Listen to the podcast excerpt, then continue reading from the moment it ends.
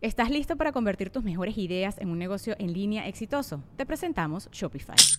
Tal vez no lo sabías, pero nuestro podcast More Than Mamis es un negocio y lo empezamos por supuesto para desahogarnos y hablar sobre la maternidad, no para convertirnos en expertas de ventas y del e-commerce. Así que sí, necesitábamos ayuda para vender nuestro merch y poner en marcha nuestra tienda. ¿Y cómo suena con Shopify?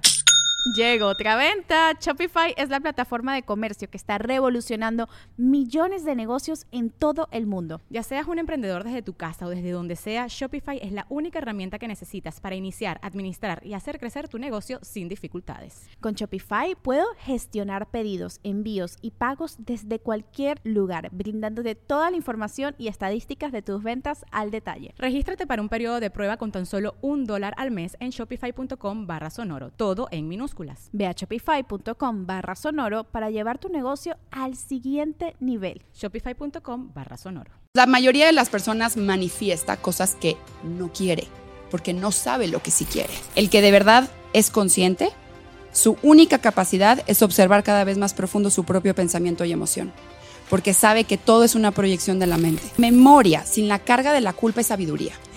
Entonces, podemos tomar todos estos, esto que nos va sucediendo, que en lugar de culparnos, decir, ¿cómo, ¿qué puedo aprender de esto? Porque el conocimiento es poder, pero autoconocerse es puro empoderamiento. En igualdad de circunstancias hay gente que sale adelante y gente que no. En la misma colonia, en la misma religión, en el mismo país. Luego entonces no son las circunstancias. Entonces, ¿qué es? Es la percepción de las circunstancias. Condicionamos nuestra felicidad a cuando tenga el dinero, a cuando tenga la pareja, a cuando tenga hijos, a cuando tenga tal trabajo. Entonces, en donde estoy hoy y a cuando se cumple esa meta, no hay posibilidad de ser feliz. Y realmente yo creo que lo que importa es el proceso, no el resultado. Has tenido momentos en tu vida en que tratas y tratas y tratas de manifestar algo y por más que tratas las cosas no se dan y la mente te empieza a contar historias de ¿será que este sueño mío no se está dando porque Dios no quiere que yo lo tenga? ¿O será que la vida está contra mí, que hay un complot en mi contra? ¿Será que es por mi apellido o por mi raza o porque nací en tal país? Es decir, la mente empieza a hacerte pedazos y a contarte historias terribles del por qué a veces tus sueños no se hacen realidad. Bueno, pues hoy vamos a explorar el poder de la mente, la mente subconsciente, esa vocecita que siempre te está hable y hable y hable todo el tiempo y que tiene una influencia enorme sobre lo que manifiestas o no manifiestas en la vida. Tenemos una invitada de lujo y ella nos va a hablar de este tema. Así que con nuestros estudiantes de nuestros cursos en línea, público en vivo aquí en el Hotel Fiesta en Guadalajara, Jalisco. Episodio 279. ¡Comenzamos!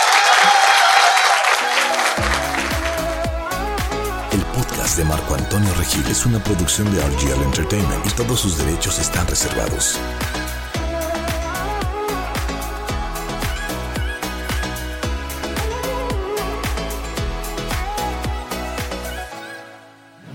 Mariana Fresnedo es coach emprendedora con más de 10 años de experiencia. Es la fundadora de Quantum Quip, una plataforma dedicada a brindar herramientas y recursos para el desarrollo personal y profesional. Mariana ha ayudado a miles de personas y cientos de empresas a alcanzar sus metas y objetivos. Su pasión es inspirar a todos a descubrir su potencial y guiarlos en su camino al éxito. Mariana Fresnedo está en el podcast.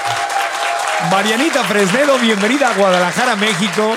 Bienvenida al podcast. Gracias, Marco, por tu invitación. Estoy feliz de estar aquí contigo, con todos ustedes. Eh, gracias por viajar. ¿Tomaste un avión desde dónde para estar con nosotros? Desde Los Ángeles para estar qué acá. Qué linda, qué linda. Feliz, feliz. Muchas gracias. Y venías pensando cosas bonitas que compartirnos. Por supuesto, todo. Pura cosa buena. Claro. Bueno, eso es, ese es el tema. Estaba yo preparándome para este episodio porque aparte es un tema que a mí en lo personal, obvio, me apasiona y siempre hablo del poder de la mente subconsciente. Hay una cantidad de estudios enormes de un montón de universidades ya de Estados Unidos, de Europa de América Latina, en cuanto a cómo la, la, gente la forma en que pensamos de verdad, de verdad determina resultados completamente diferentes en nuestras vidas. Es correcto. Ahí ya hoy la neurociencia, la epigenética, cierta rama de la psicología está encontrando cómo el pensamiento basado en las creencias tiene el potencial de manifestar el resultado o la vida que vamos teniendo. Claro, o sea, no es un tema de suerte, no es un tema de que si Dios me quiere o no me quiere, o, o en qué familia nací. O sea, en, en igualdad de circunstancias, la gente que tiene una, que determina lo que piensa, que dice, voy a pensar de esta manera y toma conciencia de eso, obtiene resultados completamente diferentes. Es correcto. Resulta que para transformar nuestra realidad, para transformar, para cambiar algo de nuestra personalidad, lo único que se necesita es conciencia sobre sí mismo. Conciencia sobre sí mismo. Es lo único que se necesita, que es conciencia, ¿no? Pues darse cuenta de que me estoy dando cuenta de qué información estoy produciendo y de desde dónde lo estoy haciendo y qué comportamiento estoy teniendo y qué resultado me lleva a ese, Sí. a ese comportamiento. Es un tema súper apasionante porque cuando estás pensando cosas, eso que acaba de decir me encanta, cuando estás pensando algo que no te hace bien, pero ni siquiera te das cuenta que lo estás pensando y te lo estás repitiendo, ahí está la sentencia. Exacto. Somos, sufrimos la ilusión de estar pensando falsedades que creemos verdaderas en ese momento. No soy suficiente, no soy suficiente, nunca me va a salir, no puedo, no puedo, no tengo talentos. Estoy en una ilusión. Es completamente verdadero que no podemos. Está tallado en piedra que no somos suficientes. ¿Es así? O más bien me repetí tanto esa idea que la volví verdadera en mi mente y entonces sufro la consecuencia de la ilusión y me mantengo atrapado en ese resultado o en esa realidad. Y, además, dependiendo de lo que pensamos, yo, tú y yo podemos estar sentados, vamos a poner la política, ¿no? Que es un punto súper álgido y dividido. y Yo creo que todo el mundo podemos entender el ejemplo, ¿no? Vamos a decir que tú vo- votaste por un partido y yo voté por otro. Y tenemos enfrente a un político. Dependiendo de qué tan lavado el coco tengamos tú en tu, en tu, en tu forma de pensar, yo en la mía, el político este, o la persona o el líder o quien sea, va a decir exactamente lo mismo. Y para ti puede significar algo completamente diferente que para mí. Es así, la percepción. La percepción. La percepción, pues cada mente es un universo diferente porque cada mente tiene su propia percepción basado en la memoria, en las experiencias que vivimos en su mayoría en la infancia, que van definiendo nuestras creencias, van definiendo y van moldeando también nuestro cerebro. Aquí es en donde la neurociencia entra, ¿no? Con, con los descubrimientos de la neuroplasticidad. O sea, podemos, la mente es plástica, el cerebro es plástico, podemos reprogramar la mente a diferente información. Y cuando cambias la percepción, entonces lo que miras cambia, lo- la información que recibes cambia. Y podríamos aplicar eso también al pasado. No es que el pasado cambie, pero es que el pasado cambia de significado cuando limpio mi percepción. Y a veces todo lo que necesitas es añadirle una pieza extra de información que no tenías Exacto, para que tu percepción cambie. exacto. Es, ah, no, es que bueno, eso yo no lo sabía. Ahora, es decir, el, el- el ejemplo este de que va una persona en, en- en un transporte público y está de malas y está todo enojado, bla, bla, bla, y lo empiezas a juzgar, ¿no? Porque lo ves que amargado, no habla, no saluda, ¿no? Y dices, qué mala persona, me cae mal. Y luego te añade la información de que se le acaba de morir su hijo o su esposa y viene del hospital Claro. y, y acaba de fallecer. Ah, no, entonces ya es una información distinta. Pero lo que estábamos viendo era lo mismo. Exacto. Es el juicio que emitimos y, y que y emitimos juicios sin, justamente sin tener la información completa, además. Exacto. Y además, todo lo que emitimos al final es un espejo De la información que llevamos cargando. Entonces, cualquier juicio, cualquier conducta mental, la queja, la justificación, lo que son son programas, actitudes mentales que tengo basado en creencias para relacionarme con todo lo que está pasando con la vida. Y siempre tengo una relación presente que es la mía conmigo o la tuya contigo. Esa relación para el, para, el, para el inconsciente es la única que existe. Entonces, toda, esa, perdón, toda esa información lo que hace es que se le aplica primero a uno mismo. Claro. Bueno, tú te dedicas en forma profesional a asesorar gente muy destacada y, em- y empresas muy destacadas y cobras muy bien por hacer eso. Entonces agradezco que vengas a darnos una asesoría gratuita aquí. Pero yo te quiero, te quiero preguntar, así, si estuviéramos en, en una sesión de coaching, ¿qué es la manifestación? ¿Es, es, es magia? ¿Es suerte? O sea, la gente, ¿cuál es la diferencia desde tu punto de vista entre la gente que sí manifiesta y la gente que no manifiesta? Ya. Mira, esto de la manifestación a veces cae en lo mágico, ¿no? Ajá. Y en el pensamiento mágico. Y yo soy ingeniera, Marco. Entonces a mí eso de andar el- con el pensamiento mágico como que nunca me hizo sentido. Como que eso de pídele al universo todo lo que tú quieras y entonces abre tu corazón para que te llegue tu abundancia. Pues yo hasta el día de hoy he pedido los números de la lotería y no llegan. Entonces, como que anda pidiendo al universo para que tú manifiestes todo ese mundo mágico, místico, esotérico, energético para una mente escéptica, ingeniera, racional, lógica, no, no, no, no choca. O sea, no, no entra esa información. Es, mucha la desconfianza. No sé si aquí hay de, de esos de mis primos, los escépticos. Así me tocó, así se formó esta mente que está acá. Entonces, cuando yo me encontraba con toda esta información de pídele, abre el corazón, el universo te da la abundancia. Yo decía, estos están fritos, o sea, y qué envidia, ojalá me funcionara, ¿no? Pero pues no me está funcionando. Entonces fue hasta que yo llegué a la física cuántica que entendí, que dije, ah, ya entendí, ya entendí la trillada ley de la atracción, ya entendí qué es eso de la, de la abundancia, ya entendí qué es eso del universo, y hay una forma muy lógica, muy racional de entender cómo funciona todo esto invisible, místico, de la energía, la ley de la atracción, gracias a, a los descubrimientos de la física cuántica aplicados a la neurociencia. Entonces, ahí fue cuando yo encontré este, este camino y la manifestación siempre está sucediendo. Todos estamos manifestando. ¿Por qué? Porque funciona a base de elecciones y todo el tiempo estamos eligiendo. Aunque no estás haciendo nada, la nada ya es una elección. ¿Ok? Entonces, no es que hay personas que manifiesten o no, todos estamos manifestando. Manifestar es bajar una idea, un concepto, algo del mundo del pensamiento, ¿no? De los pensamientos, de la imaginación, de la visualización a la materia. ¿Qué pasa? Por el contexto cultural que programa nuestra mente, estamos manifestando cosas que no queremos. No sé si a alguno de aquí le ha pasado eso de solo vas a ser feliz hasta que te cases. Entonces vas y te casas y eres completamente infeliz. Y dices, ¿pero cómo? Si yo manifesté lo que me dijeron que me iba a hacer feliz y te das cuenta que no, fue mi caso. Entonces te encuentras ahí diciendo, pues estoy siguiendo lo que el contexto cultural, lo que la cultura me dice, estoy manifestando eso, aunque no tengas el concepto de manifestación, lo, está, lo estás bajando, estás haciendo lo que te dice tu pensamiento, estás creando lo que te dice tu pensamiento. Entonces, la mayoría de las personas manifiesta cosas que no quiere, porque no sabe lo que sí quiere, no tiene claro, no tiene claridad en lo que sí quiere. Entonces, nos las vivimos tomando elecciones en base a una cultura en base a una familia, en base a lo que dijo mamá, en base a lo que quiere papá, en base a lo que dice la pareja y de repente uno más se va desconectando de uno y menos plenitud puede encontrar en esa realidad. Pero la manifestación no es magia, hay una forma muy, muy, muy clara de, de explicarlo. Hay que entender cómo funciona la mente, por supuesto, y me gustaría decir o empezar por esta premisa. No vamos a manifestar lo que queremos, vamos a manifestar lo que somos. ¿Y qué somos? Pues un montón de información. Información en su mayoría inconsciente. Y aquí hay una, hay una nota importante, ¿no? Porque de repente muchos de nosotros podemos vivir cierta situación de abuso o de violencia o de injusticia y esto no es nuestra culpa, no es que nosotros estamos manifestando esas experiencias. Lo que pasa es que estamos unidos a un contexto cultural y el contexto cultural, la sociedad tiene un inconsciente colectivo en el que incluyen un montón de creencias de, violencia, de abuso, de injusticia, de exclusión, de control, de manipulación y no es tu culpa, no es culpa de nadie lo que nos está sucediendo todo el tiempo. El inconsciente es amplio y tiene su complejidad porque está pegada a un contexto cultural, a una cultura. Entonces, no es culpa de nadie lo que nos está pasando, pero sí es nuestra responsabilidad salirnos de ese contexto y desaprender lo que esa cultura nos dijo.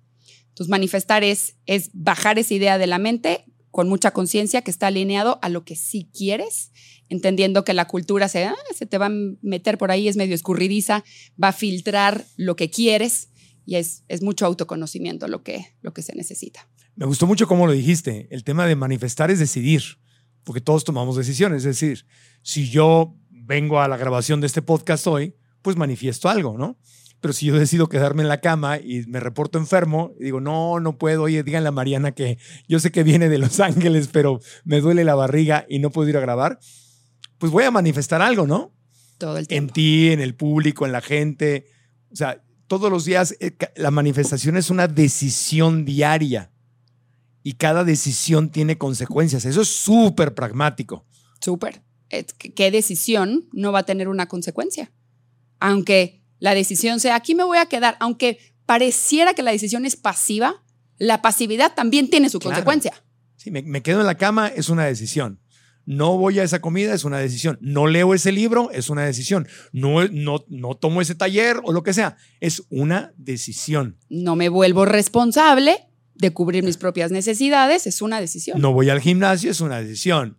Eh, se me acabaron las frutas y verduras y empiezo a comer toda la chatarra que tengo guardada en la alacena, es una decisión. Exacto. Y no estamos culpando a nadie, todos hemos tomado decisiones de esas.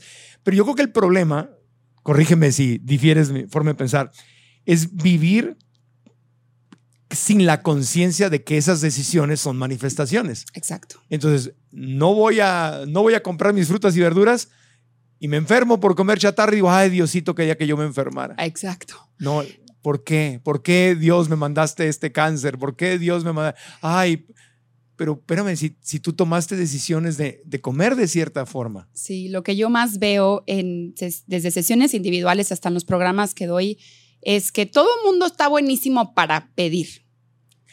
Diosito, dame mi nuevo trabajo. Diosito, dame el dinero. Dame, dame, dame, dame, dame, dame. Claro. Qué chido, cool, ¿no? Está bien, pedir. No hay nada de malo. Pero nadie está dispuesto a hacer el trabajo. Nadie está, es, es poca la gente poca, que, está, que está dispuesta a de verdad hacer el trabajo que conlleva sí. esa disciplina, ¿no? La disciplina es una de las formas de amor propio que nadie te va a decir, porque es presentarte todos los días a tu vida, decir, esta elección se acerca a lo que quiero o me aleja a lo que quiero. Exacto. Esta elección me coloca en amor y en valor propio o me aleja de, del amor hacia la vida, del amor hacia mí. Y es más fácil caer en, en, la culpa, en la flojera, en la queja, en la justificación. Es fácil.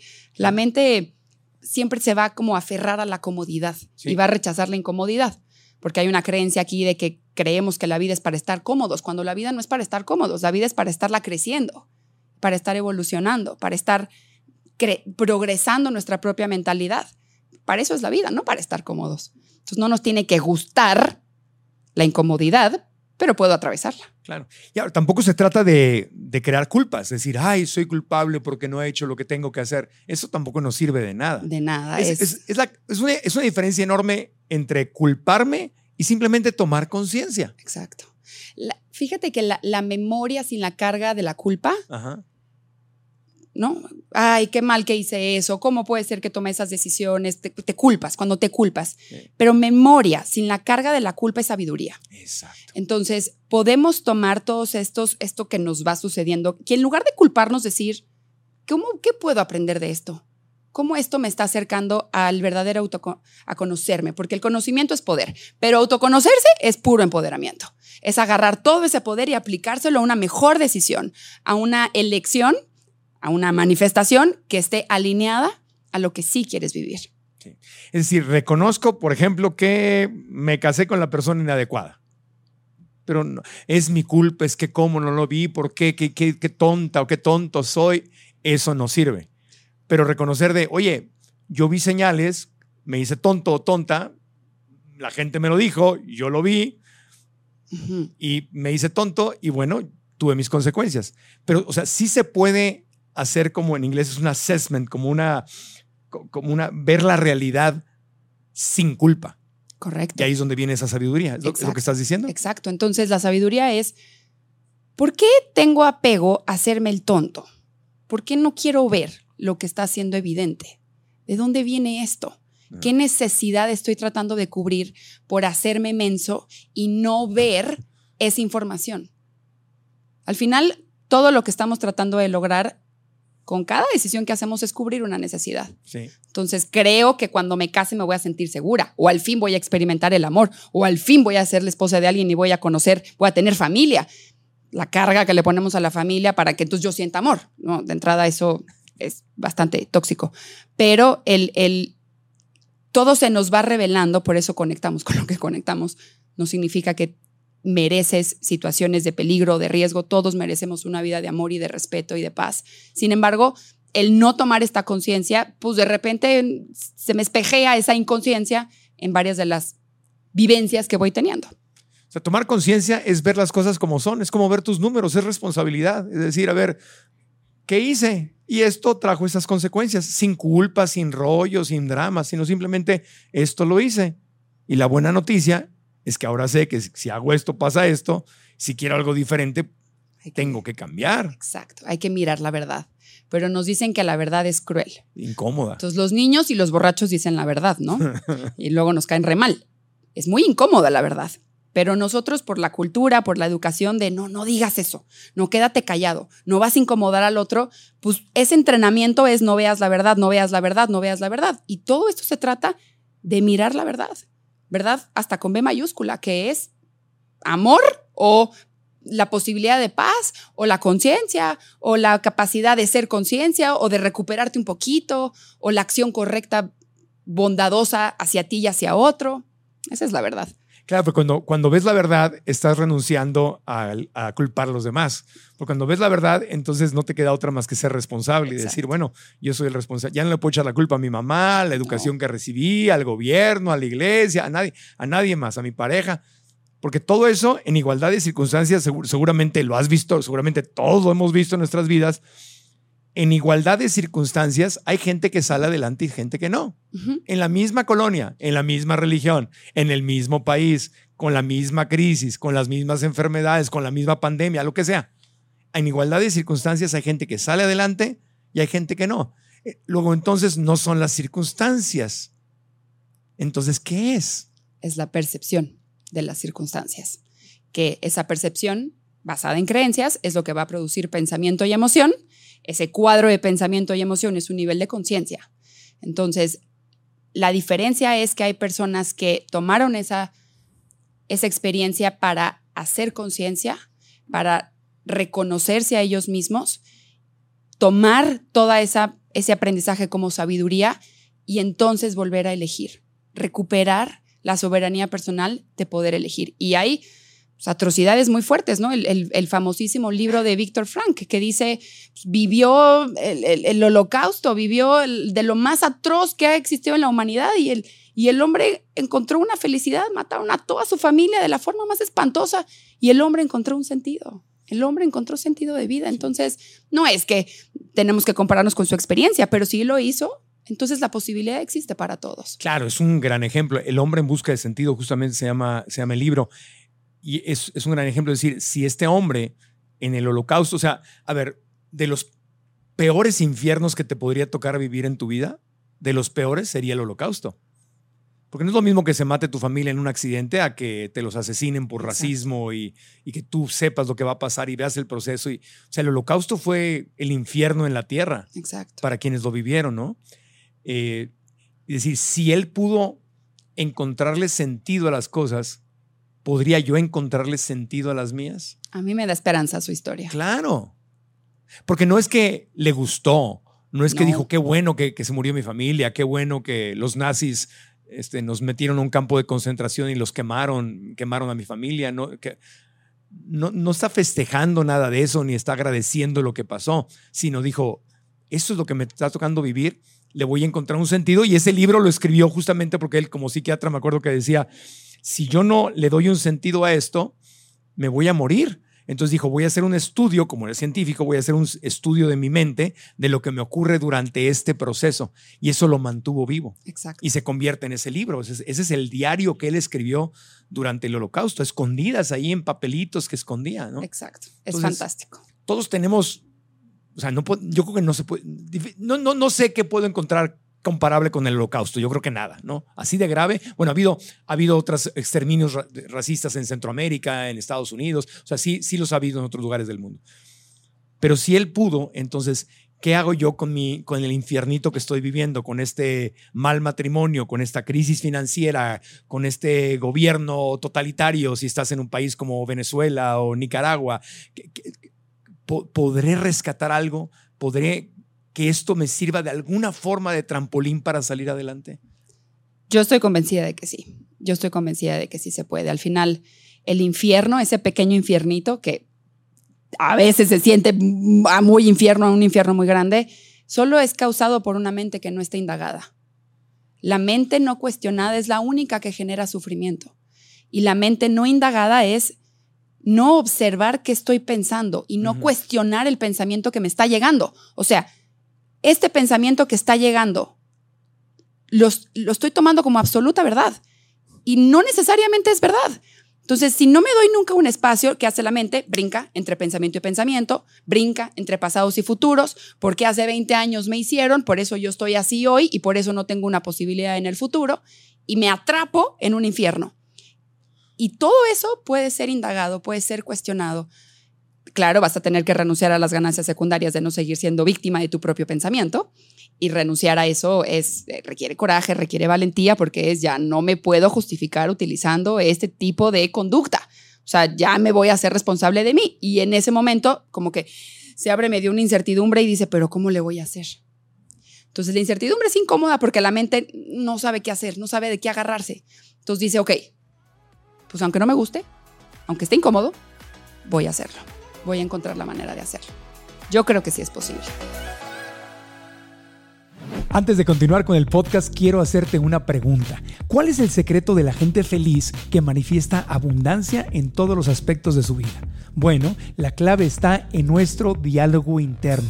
Me refiero a esas conversaciones que tenemos con la vocecita que está en tu mente, que a veces no son buenas y pueden estarte desempoderando y de hecho alejándote del éxito y la felicidad que te mereces. Yo pasé exactamente por lo mismo y cuando tomé conciencia, es decir, cuando me di cuenta y aprendí a reprogramar mi mente, todo empezó a cambiar. Y por eso he creado una masterclass gratuita en la cual quiero compartirte los secretos que he aprendido para que tú hagas lo mismo y desates tu potencial. La clase se llama ¿Tu mente es tu amiga o es tu enemiga? ¿Qué historia te estás contando?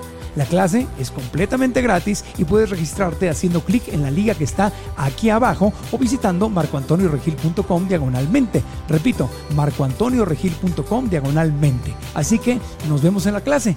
Y ahora regresamos al podcast. Y ahí es donde sirve leer la historia, ¿no? Porque a veces para salirnos del, del infiernito que traemos, de este, este ciclaje de pensamientos que no vemos más que, pues obviamente yo veo mi vida, ¿no? Entonces veo así con un tunelcito, estoy viendo mi vida. Y ahí es donde ir, siguiendo con el ejemplo del holocausto, a, no sé, al Museo de Memoria y Tolerancia en Ciudad de México o en Nueva York o en donde, donde estés, ir a museos, leer libros como el de Viktor Frankl y te amplía el pensamiento y es donde acabas diciendo, wow, si esta persona pudo, ¿qué no podría yo hacer con mi vida? Exacto. Y porque estamos ampliando nuestro contexto y eso indirectamente nos hace cuestionarnos lo que pensamos, porque ni modo que me cuestione, voy a decir, voy a- voy a- esta tarde me voy a sentar a cuestionarme mis pensamientos. Como que necesitas a veces un, un empujoncito, un gatillo, algo, algo que dispare esta secuencia, ¿no? Muchos de nosotros nos vamos a esperar a que llegue la crisis, ¿no? A que llegue ese divorcio o esa relación súper tóxica o una relación de trabajo muy tóxica. Entonces nos esperamos a que llegue la crisis, Ajá. a que llegue esa incomodidad para, em- para empezar a cuestionar nuestro pensamiento, cuando sí es posible hacerlo desde la inspiración. claro. claro. que es posible. Y así tal cual lo estás diciendo, aunque suene medio absurdo, sí, sí, me voy a sentar a cuestionar mi pensamiento ahorita. Así lo voy a hacer. Es súper viable y es muy liberador porque cuando aprendes a hacer eso con tu mente, podríamos hacer un ejercicio si quieren, cuando aprendes a hacer eso con tu mente, te das cuenta de que, de que puedes liberarte de cualquier narrativa infernal que te esté contando la mente, por Sí. más dolorosa que sea. Sí, a, lo, a lo que me refiero, claro que se puede, es la, pues la meditación al final del día, no sentarte a hacer este mindfulness o La reflexión, La meditación, la eh, indagación, el journaling. Claro. un- llevar tu diario y todo, pero no vamos a ponerlo en el calendario normalmente porque estamos así, siempre tanto que hacer. Tengo que lavar la ropa, tengo que darle de comer al perro, tengo que hacer la cama, tengo que irme al trabajo, tengo que hacer esta llamada, Sí. tengo, tengo, tengo, tengo, tengo. Entonces, poca gente, a menos que ya tengas una práctica regular, pone en el calendario tiempo para cuestionar sus pensamientos. Sacrificamos nuestra conciencia. Tú Sac- lo haces. Bueno, llevo haciéndolo un tiempo, sí. Ajá. Llevo Y haciéndolo eso te ha ayudado a ir varios cambiando años. los pensamientos. muchísimo, muchísimo. El, el- el- yo creo que de los infiernos más grandes han estado aquí adentro. Claro. Y, y la única forma de, de poder salir de, de ese infierno fue a través de la observación de pensamiento y, y la indagación y cuestionamiento del mismo pensamiento. Claro. Y, y a veces puede ser muy divertido, como, como lo que decíamos, por ejemplo, dices, oye, este, vamos, Mariana, vamos a leer un libro. Oye, este libro, el de Viktor Frankl, vamos a leerlo. Oye, lo lees tú, lo leo yo, leemos el episodio uno, tú y yo por nuestro lado, y vamos a echarnos un cafecito para comentar el episodio uno. Tertuliar, Tertuliar. delicia. Sí, o vamos a una película que digas, oye, una historia de éxito, lo que sea. Segunda Guerra Mundial, tiempos de la esclavitud, el holocausto, lo que sea. Y luego vamos a tertuliar. O sea, sí podemos usar el entretenimiento y la socialización, que nos encanta a los latinos, como un método para crecer. No, Correcto. no todo tiene que ser el chisme y matar el tiempo. Exacto. De hecho, si estamos matando el tiempo, no estamos haciendo nuestra mente mejor. O sea, si estamos scrolleando o yendo para abajo así en redes sociales sin parar, eso no hace a mi mente mejor. Sí. Es mejor leer un libro, sentarnos a platicar un punto, comentar. comentarlo. Oye, ¿tú qué aprendiste? Oye, yo reflexioné sobre esto, me di cuenta de esto, encontré una asociación así que se parece en mi vida. ¿Tú cómo lo ves? ¿Tú qué opinas? Fíjate que reunirte con personas que ya resolvieron tu problema y hablar, esas personas, ¿por qué ya lo resolvieron? Porque cambiaron su pensamiento, porque cambiaron sus creencias. Entonces, al hablar con esas personas, siempre que tengas un problema, júntate con personas que, que ya resolvieron ese problema. Esas personas te van a dar los puntos de vista, te van a dar los pensamientos, te van a decir qué hicieron, cómo lo hicieron para resolver ese problema y cómo ese problema ya no es un problema en su vida. Ahora, ponerte metas eh, es un gatillo justamente, porque cuando te pones una meta, si te la pones en serio, para lograr esa meta vas a tener que hacer cambios en tu vida y esos cambios van a detonar todos los pensamientos limitantes y todos los problemas que no has procesado, que no, que no has trabajado. Tal cual. El, creemos, ¿no? Que tengo que hacer lo que la cultura me dijo, lo que papá me dijo, lo que el trabajo me dice, lo que a todos nos pasa. Vea, trata de ir a una universidad como puedas si necesitas sacar un crédito educativo, sácalo. De ahí consigue el mejor trabajo que puedas. Por supuesto, ve a, un a una carrera en la que no te mueras de hambre. Entonces, muchas ya están como muy descartadas, aunque te apasionen. De ahí, consíguete el mejor trabajo. De ese mejor trabajo, trata de, escalar esa escalera laboral lo más que puedas y consigue el trabajo para solo estar pagando la tarjeta de crédito. Entonces, nos ponemos muchas metas basadas en no elecciones propias, en no en lo que te va a hacer feliz de verdad. Y luego creemos que mucho dinero nos va a hacer feliz o creemos que la materia nos va a hacer feliz. La mente eso hace, la mente proyecta los atributos de la felicidad. Creo que tener esto me va a hacer feliz, entonces voy y persigo y persigo y persigo aquello que me va a hacer feliz. En, ahí se revelan un montón de las conductas que tengo para relacionarme con eso voy a sacrificar mi equilibrio, voy a buscar la aprobación de los demás, voy a creer que no soy suficiente, voy a tener lo que hacer perfecto, tengo que buscar la perfección. Y todo eso es estrangular nuestro propio equilibrio, nuestra paz, y una vez que eso pasa, ya el costo que pagamos es muy alto. Estar pagando con tu paz para lograr algo por ahí no es. Es que tienes que asegurar que están en tu corazón esas metas, que no son las obligaciones que te acabas poniendo porque alguien más te dijo que, lo, que te convenía y lo tenía que hacer. Exacto. qué hermoso es ganar dinero, pero qué hermoso es ganarlo como una consecuencia de hacer lo que amas. O qué hermoso no necesitarlo tanto. Bueno. O sea, qué más hermoso es. No sé si te has pasado que de repente te encuentras con personas que tienen todo, tienen muchísimo dinero y son completamente miserables. Claro. Están en mucho juicio, están en mucha queja, están en mucha justificación. Y luego te encuentras a una persona que tiene nada y es absolutamente feliz. No le hace falta, no lo necesita para ser feliz. Entonces, ¿qué pasa? Condicionamos nuestra felicidad a cuando tenga el dinero, a cuando tenga la pareja, a cuando tenga hijos, a cuando tenga tal trabajo. Entonces, en donde estoy hoy y a cuando se cumple esa meta, no hay posibilidad de ser feliz. La mente se coloca en una verdad que dice, no es posible ser feliz hasta que tú logres esto. Entonces, en el proceso de, ir a lograr eso, somos completamente miserables. Si somos miserables, no va a haber paz. Y, y realmente yo creo que lo que importa es el proceso, no el resultado si pudiéramos cambiar el enfoque y decir, ok, no se trata tanto del resultado, se trata del proceso que voy a ir a vivir, del ¿por qué? Porque en el proceso es en donde voy a tomar conciencia o donde está el potencial de tomar conciencia, de reencontrarme con lo que quiero y además esas metas van a ir cambiando conforme más te empieces a conocer. De repente, ah, no, fíjate que ya no quiero vivir ahí, quiero vivir en otro país, como porque yo estaba ahorrando para una casa, ya no es eso. Entonces, en el proceso es que se nos revela muchísima de la información que nos reconecta con ese ser auténtico que sí somos, que ya no está condicionado por la cultura, impuesto, no tienes que lograr esta vida, este tipo de vida y este formato. Ojo, hay muchas personas que les funciona el formato, claro. hay muchas personas que no nos funciona el formato y está perfecto. Entonces creo yo que, que en este proceso, si lo hacemos con el, con el enfoque de ser conscientes, normalmente va a ser esa crisis que te va a llevar a ser consciente y entonces entender el costo de no ser consciente. En ese proceso es que empezamos a ver por qué estoy condicionando tanto mi capacidad de encontrar ese aprendizaje, de encontrar la felicidad a pesar de la circunstancia. Sí. Es en el proceso, no en el resultado. Claro. Y ese proceso es ir de donde estoy a donde quiero estar. Es decir, te pones una meta no para algo que ya tienes y ya haces, ¿verdad? Te pones una meta para alcanzar algo que no has logrado, algo que es con lo que sueñas, algo que te gustaría, algo que te llama la atención, algo que brilla, de una u otra forma brilla para ti. Y si es una meta es porque tienes un reto. Si no, pues una persona que corre maratones todo el tiempo no se pone la meta de correr otro maratón, porque es lo que hace, corre dos, tres maratones al año. Ya, Ya lo logró. es normal para ellos, es parte de su vida.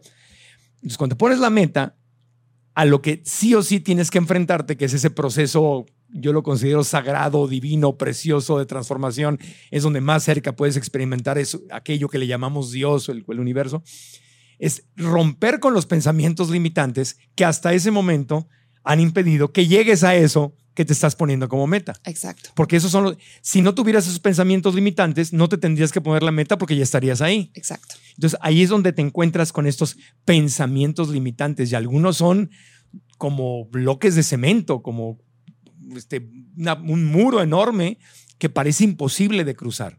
Son esas, don Miguel Ruiz, ¿te acuerdas en sus libros? Dice mucho que la realidad se crea por acuerdo. Entonces, aquello que si estamos de acuerdo en que es real, es real. Si estamos de acuerdo en que no es real, no es real, ¿no? Si aquí se sientan dos científicos escépticos y te dicen que la física cuántica no tiene evidencia científica y que son charlatanerías, pues para ellos la física cuántica no existe. En cambio, si se sientan dos personas que sí creen en eso y han hecho sus experimentos y pues para ellos sí existe. Exacto. Entonces, hablemos de esos pensamientos limitantes. ¿Cómo, cómo, cómo, cómo le enseñas tú a la gente a, a quitarse pensamientos limitantes? Mira, es bien chistoso porque cuando no somos conscientes de nuestros pensamientos, la mente va muy rápido. Ajá. Entonces tengo que hacer el otro y luego tengo que hacer esto y luego me tengo que despertar temprano y luego tengo que bajar y luego tengo mi checklist y luego tengo la... Pero entonces no se va a poder porque entonces tengo los hijos, pero entonces me voy a un futuro apocalíptico. Yo ya estoy revolcada en un futuro apocalíptico en donde nada es posible, en donde ya mi paz no existe porque mi mamá lo vivió. Entonces, la mente brinca entre pasados y futuros todo el tiempo y la mente genera todos estos pensamientos tóxicos, negativos, basados en creencias. La creencia es el bloque con el que construimos la realidad. Es como el, el- una, imagínate un muro, pues eso sería Sí. como, el, el- como la estructura. Digamos que el, el pensamiento es como el ladrillo per se, el, el material del ladrillo. La emoción, digamos que sería como el cemento, ¿no? Es como que lo pego acá, está, es real, ya, se pegó, se manifestó. Entonces, la creencia es lo que va a dirigir nuestro pensamiento. Todos los pensamientos surgen, pasan por la mente. No es algo que puedes elegir. Los pensamientos pasan por la mente, basados en las creencias que tienes. Entonces, ¿qué pasa? Imagínate que los pensamientos son como peces, peces en el mar. Entonces, te doy aquí 8 kilómetros de mar y te digo, Marco, asegúrame que en estos 8 kilómetros no va a pasar ni un solo pez. Imposible. Inviable. O sea, chance y me agarras a un pez de hasta acá arriba, ¿no? En un metro. Me dices, aquí hay un pez. Ajá, pero ¿y los, de, los del inconsciente? ¿Y los de la profundidad de ese mar? Porque la mente está la parte consciente y está la parte subconsciente, el inconsciente en acción. Entonces, tenemos entre 50 mil y 70 mil pensamientos al día. Imagínate 50 mil, 70 mil peces pasando cada día por tu mar, por tu, por tu mente. De esos 50 mil, 70 mil pensamientos, 95% son inconscientes. O sea, estás, están en las profundidades, son tiburones, pirañas. ¿Ok? No, no eres suficiente, no vas a poder, no tienes talentos, nadie te quiere. Son peces que pasan por el mar que no nos damos cuenta. Esa es la parte inconsciente. De esos 50 mil, 70 mil pensamientos al día, 95 inconscientes, 90% son repetidos. Esos de ayer, y esos de ayer, y esos de ayer, así hasta llegar a tu abuela. Estoy repitiendo la información de mis abuelos, de- del linaje entero. Y 85% de esos peces son tóxicos, negativos, catastróficos, apocalípticos, la tragedia del pasado.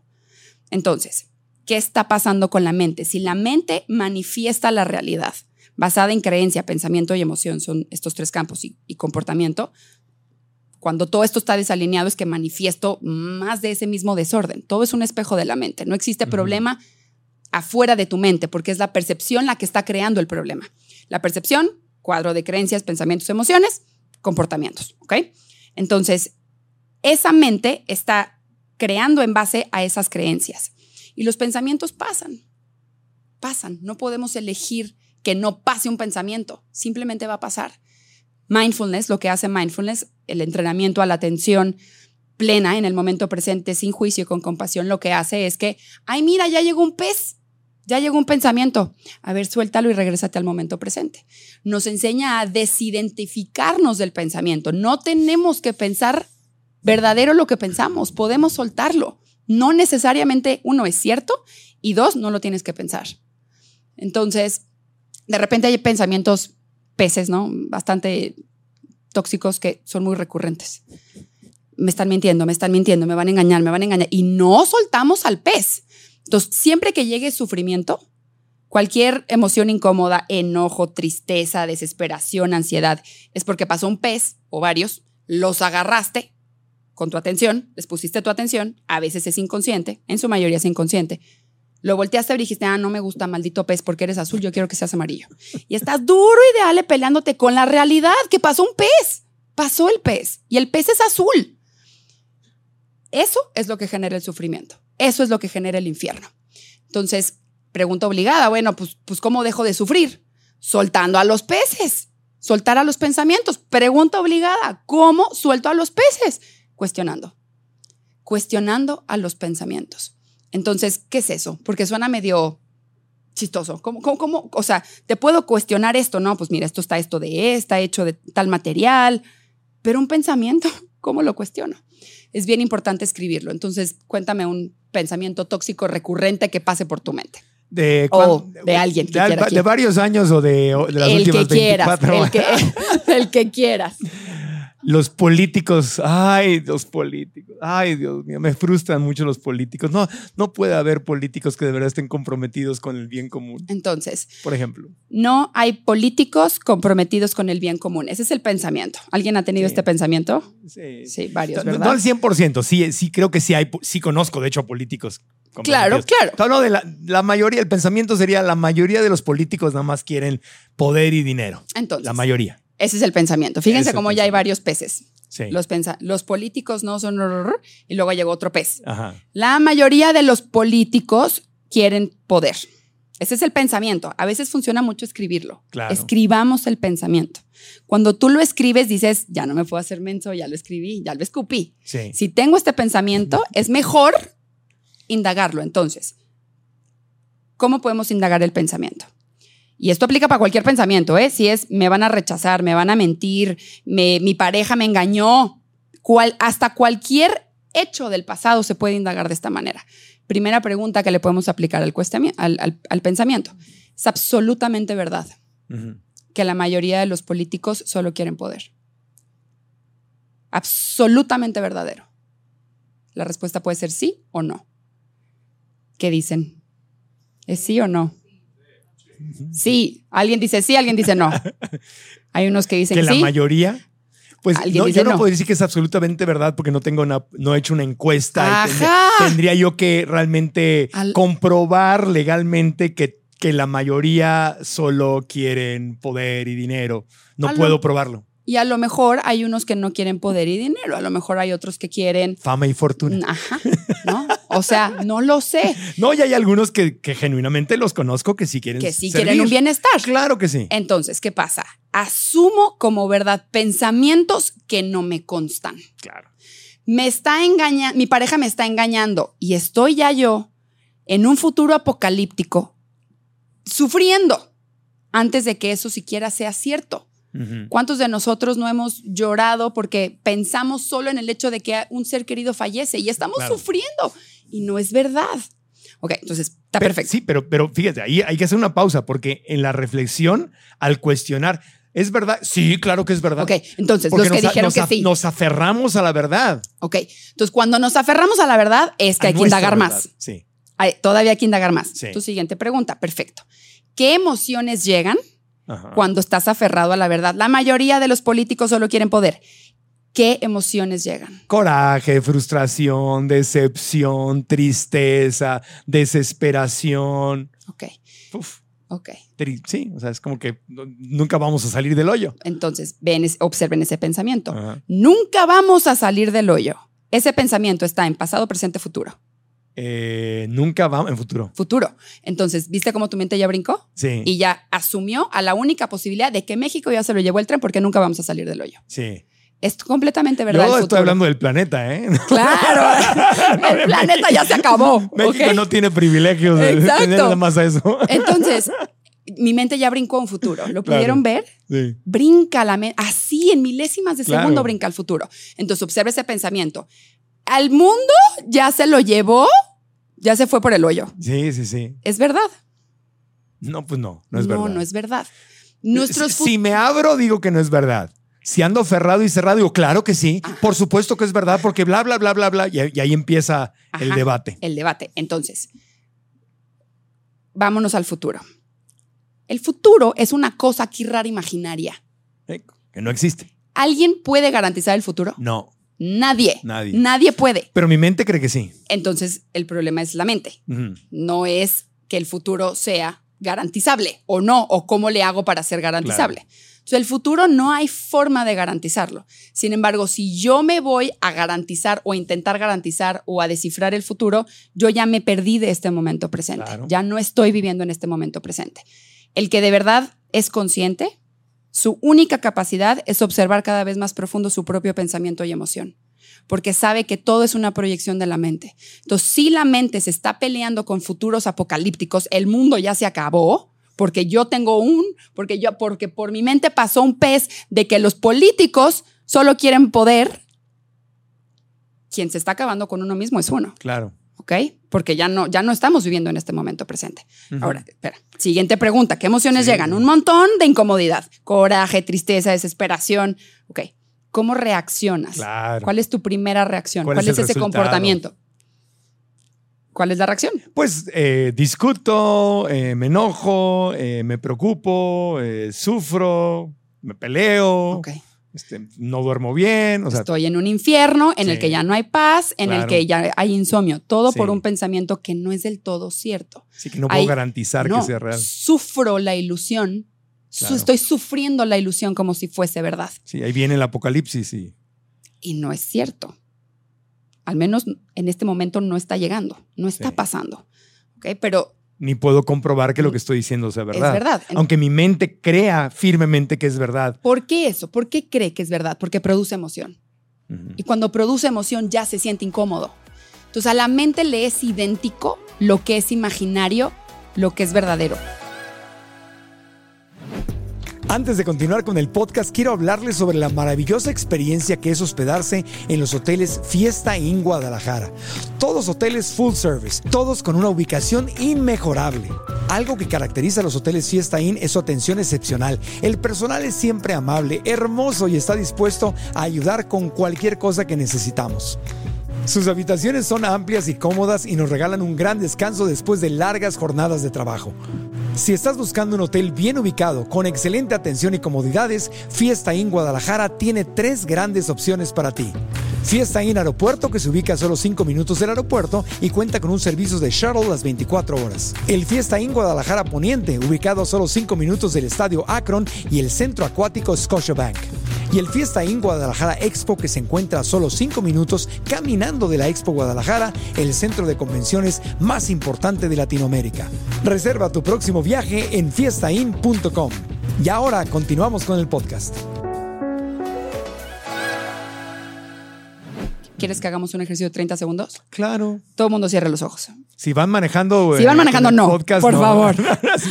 Ojo, si puedes cerrar los ojos. Si puedes no- cerrar los ojos, cierra los ojos. Si no es seguro, no los manejando maquinaria pesada o cualquier vehículo, por favor, pon atención a, a tu momento presente. Pero no aquí- hagas este ejercicio. Pero aquí lo vamos a hacer los que podemos. Exacto. Venga. Entonces, los que sí podamos, cerremos los ojos y toma una respiración profunda. Este ejercicio dura 30 segundos. Inhala y exhala. Una vez más, inhala y exhala. Y te invito a traer a tu mente tu olor favorito. ¿Cuál es tu olor favorito? ¿Qué es lo que más disfrutas oler?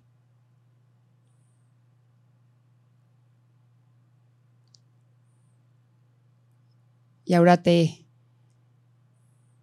invito a imaginar que estás en tu cocina Se te antoja muchísimo un limón. Te acercas a donde guardas los limones, agarras el más grande, el más lisito, con mucho cuidado, sacas una tablita, un cuchillo, cortas el limón a la mitad. Desde ahí ya puedes ver cómo le sale el jugo al limón. Agarras la mitad del limón, haces la mano hacia arriba, abres la boca y exprimes todo el limón en tu boca. Cada gotita de limón está tocando tu lengua.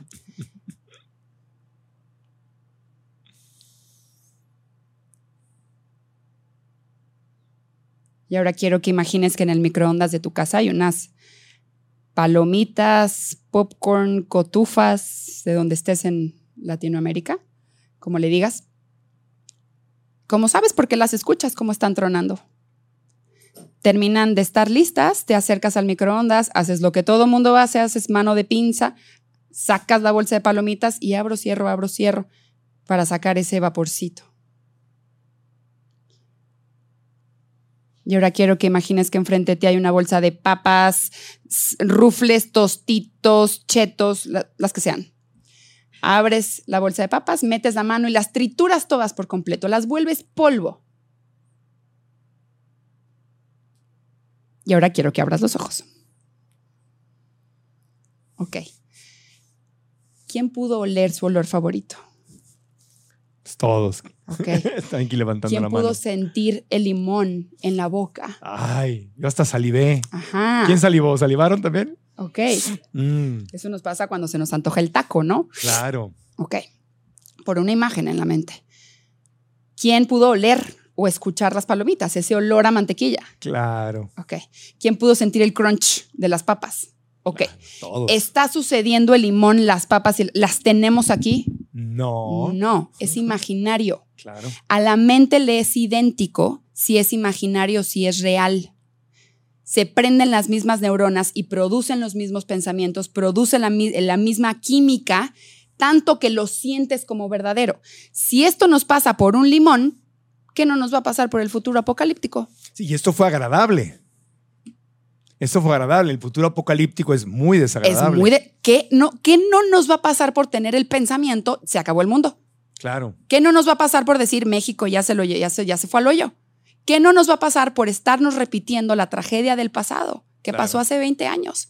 Así es como la mente nos atrapa Claro. en estos pequeños infiernos que no están pasando.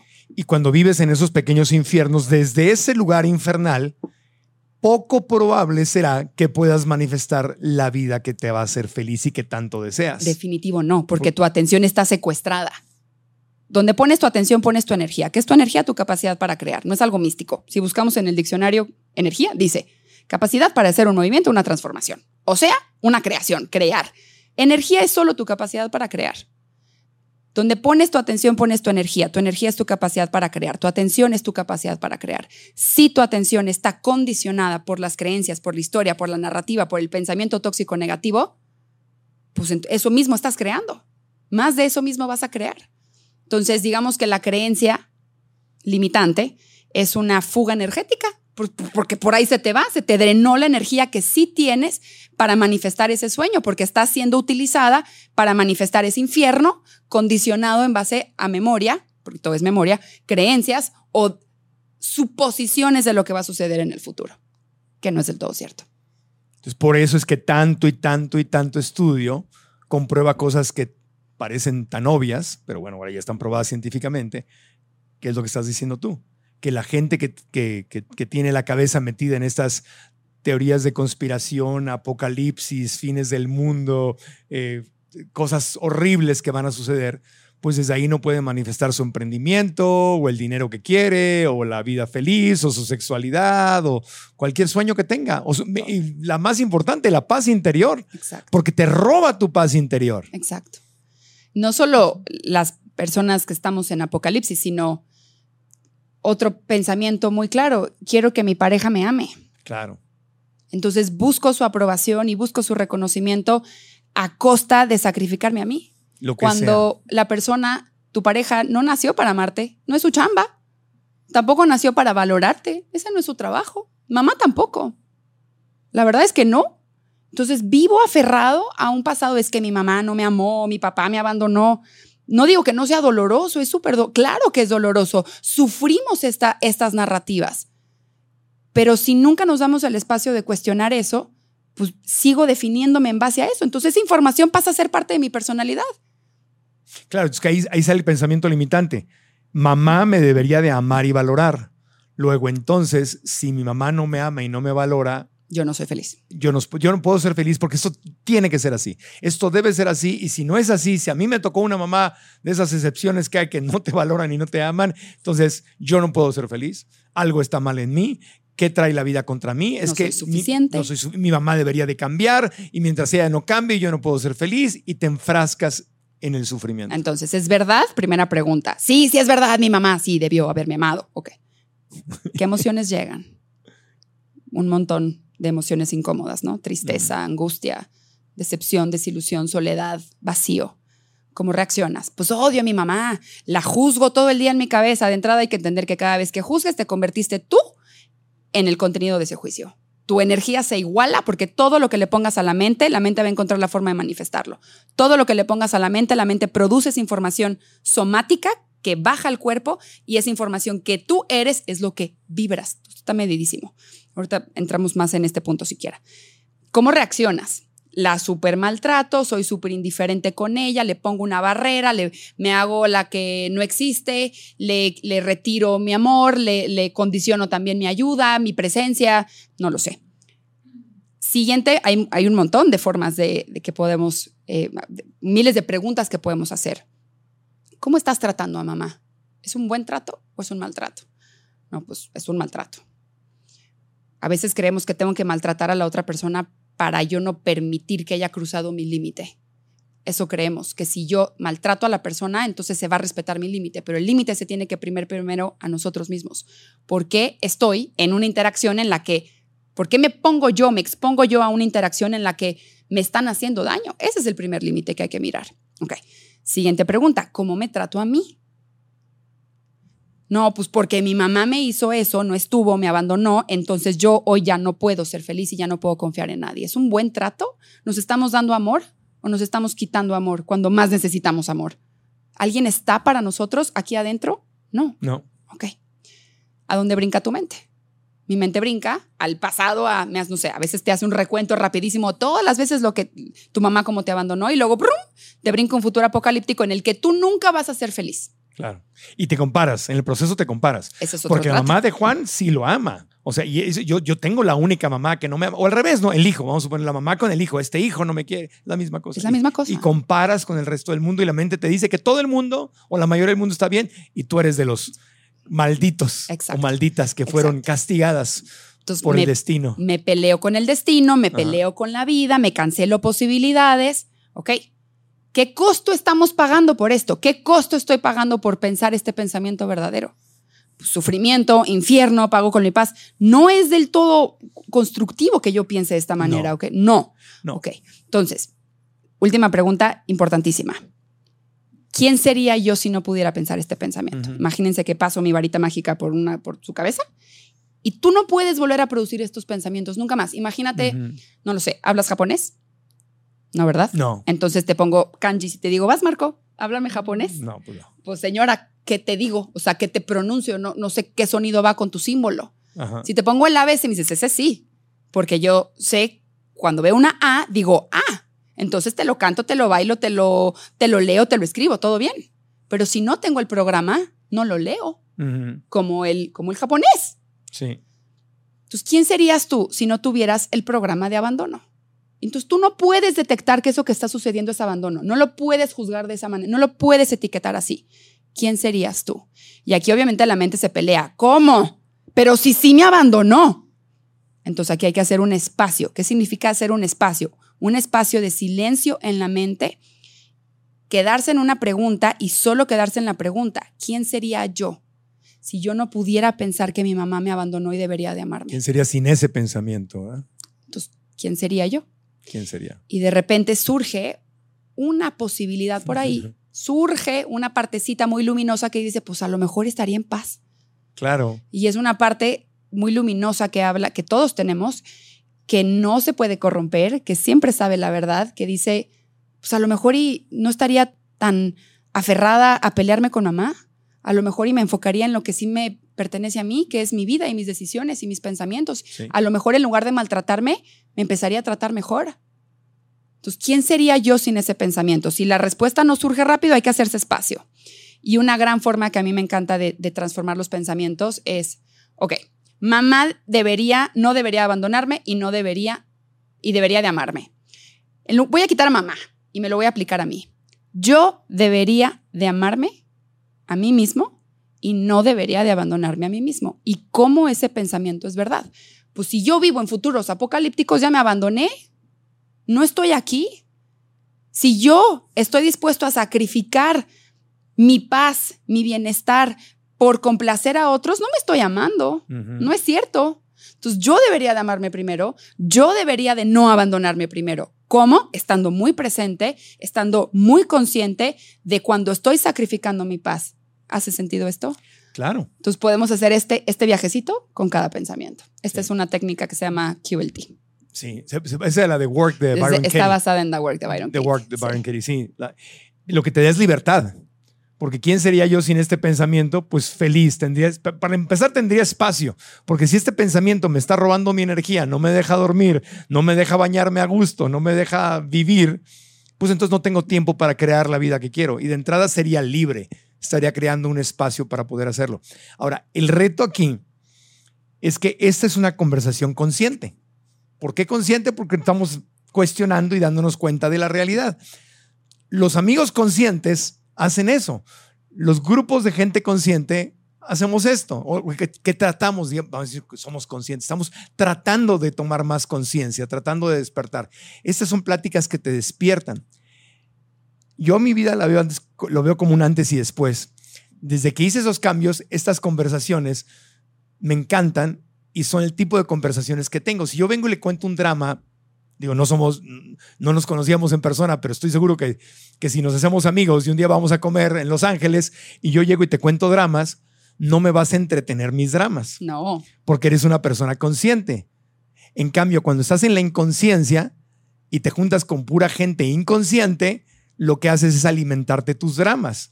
Entonces, si yo le digo a una persona que no ha cobrado conciencia, que no ha leído, que no ha ido a este trabajo, no ha ido a terapia, no medita, no, no, no, no, sabe nada de esto, yo le digo, es que mi madre nunca me quiso. Ay, la mía tampoco. no, pero es que a mí me hacía esto. Uy, no, y a mí me hacía esto. Uy, déjame te, ahora déjame te cuento mi historia.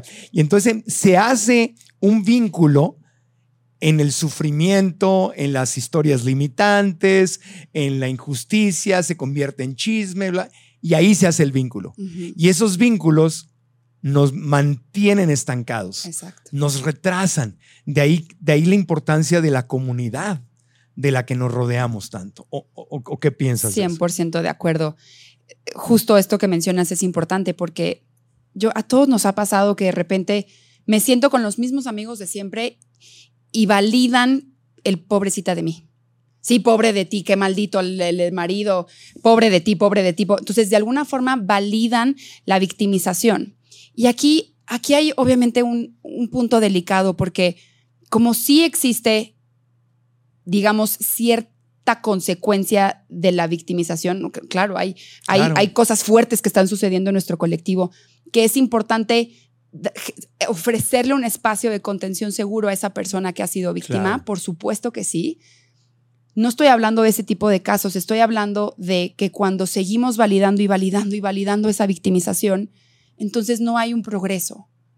Y si no hay progreso, siempre alguien va a tener la culpa. Y si alguien tiene la culpa, entonces yo nunca soy responsable. Sí, Y si yo no soy responsable, entonces yo no puedo encargarme de mí. claro. Y si yo no puedo encargarme de mí, entonces la felicidad nunca va a estar disponible, porque Claro. siempre voy a ser víctima. Entonces sí, obviamente, dar ese espacio seguro de contención para que una víctima pueda hacer esa reflexión, salirse Claro. de esa historia y entender que muchas cosas no son nuestra culpa, pero que sí somos responsables de elegir que sí queremos o cómo queremos relacionarnos o qué historia o de queremos seguir tomar ahí. o de seguir ahí. De seguir ahí. ¿no? Entonces, sí es importante ese espacio, pero es igual de importante recuperar la responsabilidad. Claro. Y, y, por ejemplo, yo igual con, con mis amigos, ¿no? Claro. Llegan con el drama y es, ok, sabes que no voy a validar que tú, pobre de ti, ¿no? O sea, te voy a decir que algo estás haciendo tú. O sea, cómo tú estás co-creando es Sí. esto que te está pasando, cómo tú estás siendo partícipe de esto que te está pasando.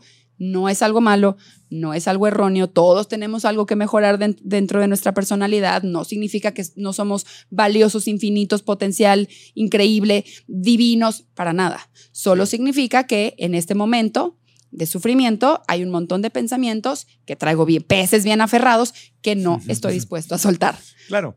Y la conversación es, oye, entiendo que esto que me estás diciendo te está haciendo sufrir mucho, veo y me, y me duele que estés sufriendo tanto por esto que me dices, pero Marianita, ¿estás 100% segura? O sea, estás, tienes pruebas científicas. Entonces, entonces, la conversación puede ser muy amable y consciente. Exacto. Pero a, a lo que me refiero con esto es, es darle los, bueno, en, la, la práctica budista se dice mucho, ¿no? Que uno de los grandes pasos es obviamente la sangha, la comunidad Mm, con sí. quién te llevas. ¿Quién, ¿Quién es tu comunidad? Pues, por ejemplo, aquí somos una comunidad de estudiantes en línea y el podcast y todo. Bueno, aquí hablamos en una realidad muy diferente que se habla literalmente saliendo de la puerta de este salón para afuera. La mayor parte de la gente afuera no habla como nosotros. Es bien por eso importante. importante juntarte con, con personas que también están creciendo para que validen tu crecimiento, para que validen tu responsabilidad, porque si no, no te entienden. Hace tres semanas estaba en una comida con una amiga que nos estaba contando de problemas que tenía con el novio y bla, bla, bla. Y entonces una de nuestras amigas empezó a juzgar al novio. Y yo dije, ay, ay, ay, ay, ay, ay, ay. O sea, porque la, la, la, la conversación no estaba fluyendo por el lado consciente Constructivo. constructivo. Y yo sé que esta otra chica que estaba contándolo, pues es maestra de desarrollo personal y dije, no va a tolerar eso. Y dicho y agarré y dijo, oye, dice, te agradezco mucho lo que me estás diciendo, pero no quisiera que juzgáramos a mi novio, porque yo te estoy planteando la experiencia y las emociones que estoy sintiendo en este momento, pero no es, no, no es justo que lo juzgues porque realmente no lo conoces y al rato me voy a contentar con él, lo voy a tener aquí sentado en la mesa y si sigues diciendo eso, pues yo ya no me voy a sentir cómoda. Y yo, ay, Paz. Se O sea, fue responsable. la, la- detuvo en seco una conversación, pero normalmente No pasa eso. no pasa porque dices, ay, qué perro tu novio, mendigo, infeliz. Sí, ¿verdad? Qué Porque- nefasto. Qué nefasto. Sí, sí, sí, está muy mal. Sí, pues Sí, ay, sí, ja, sí, ja, ja. déjalo. Y eso pleito. no es necesario. Es muy cómodo para el ego. Ah, Se siente sabroso, ¿verdad? Que tú digas, alguien me hizo esto y diga, ay, qué mal estuvo, qué mal, tú eres bueno, él es malo, qué mal estuvo. Se siente sabroso para el ego, pero esa no es la forma en que crecemos. No, esa no es. Y esta comunidad que mencionas es importantísima. La comunidad es tener las causas y las consecuencias en la mente, es plantar causas y consecuencias en la mente para seguirte desarrollando en esa misma conciencia, para seguir en ese progreso. Sí, La vida no es para estar felices todo el tiempo, la vida es para progresarla. claro. Y en el progreso está la liberación. Y cuando te liberas de las cárceles mentales, Sí. entonces eres feliz. Sí, y, para el progreso se necesita cierta incomodidad. Claro. Es decir, de hecho, la gente que nos gusta el desarrollo personal, aquí todos que estamos, si estás viendo este podcast y llegaste hasta aquí, es porque te gusta el desarrollo personal. Si no, no te echas una hora de podcast No. y aquí sigues a, lo mejor, a menos que dejaste el play ahí y te fuiste a hacer otra cosa, ¿no? Pero si te gusta el desarrollo en personal, te tiene que gustar la, la incomodidad, porque desarrollo personal requiere de incomodidad, requiere de salirte de lo que piensas y de lo que sabes, cuestionarlo como tú lo dices. Al menos ya no la rechazas. O Sí. sea, de repente se va a poner muy incómodo y dices, ok, aquí voy. Sí. Entonces como que medio te agarras y dices, aunque esté incómodo, pero no me voy a ir, no la voy a rechazar. El, el detalle con, con la incomodidad es que tenemos una creencia limitante que es rechaza la incomodidad. Entonces cada vez que llega una emoción incómoda, reprímela. No, no la toques, no abras la caja de Pandora. No, no, tú todo bien. Positivismo tóxico. Y eso de hecho es lo único que nos baja la frecuencia. Las emociones negativas no nos bajan la frecuencia, sino la represión emocional es lo que nos mantiene estancados, es los famosos bloqueos Claro. energéticos. El sonríe no importa qué. En ese momento es en donde ya no estás presente tú contigo. Claro, porque si no, no tengo ganas de sonreír, no sonrío. O sea, ya. Tengo que honrar mi tristeza. Y Esto- no hay nada de malo. Claro, es que le huimos a lo incómodo y nos acercamos a lo cómodo. Pero lo cómodo no es donde está el crecimiento. Exacto. Lo incómodo, o sea, es como voy al gimnasio. Ay, no, pasaste esto, para quiero bíceps. No, pues haz esto. Ay, no, pero duele, entonces no lo voy a hacer. Ok, la canción. Pues entonces, ¿cómo, cómo vas a construir un músculo que proteja tus huesos? Tienes que ponerte en la incomodidad. Y el desarrollo espiritual es incomodidad, el desarrollo personal es incomodidad, el, el- el- adquirir este crecimiento financiero es incomodidad. Tienes que salirte.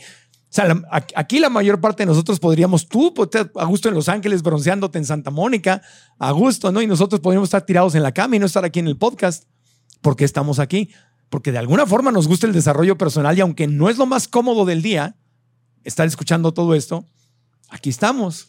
No solo nos gusta, también ya entendimos el costo que pagamos de no hacerlo. Claro. Y el, y el beneficio que obtenemos cuando sí lo hacemos. Exacto.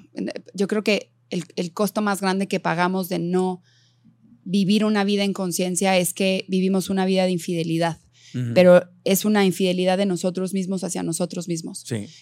en el que me sigo contando historias y narrativas en las, en las que yo soy buena, todo el mundo es malo y me hacen cosas malas todo el tiempo. Claro. Y, y una vida de infidelidad de- uno hacia uno es una vida muy vacía.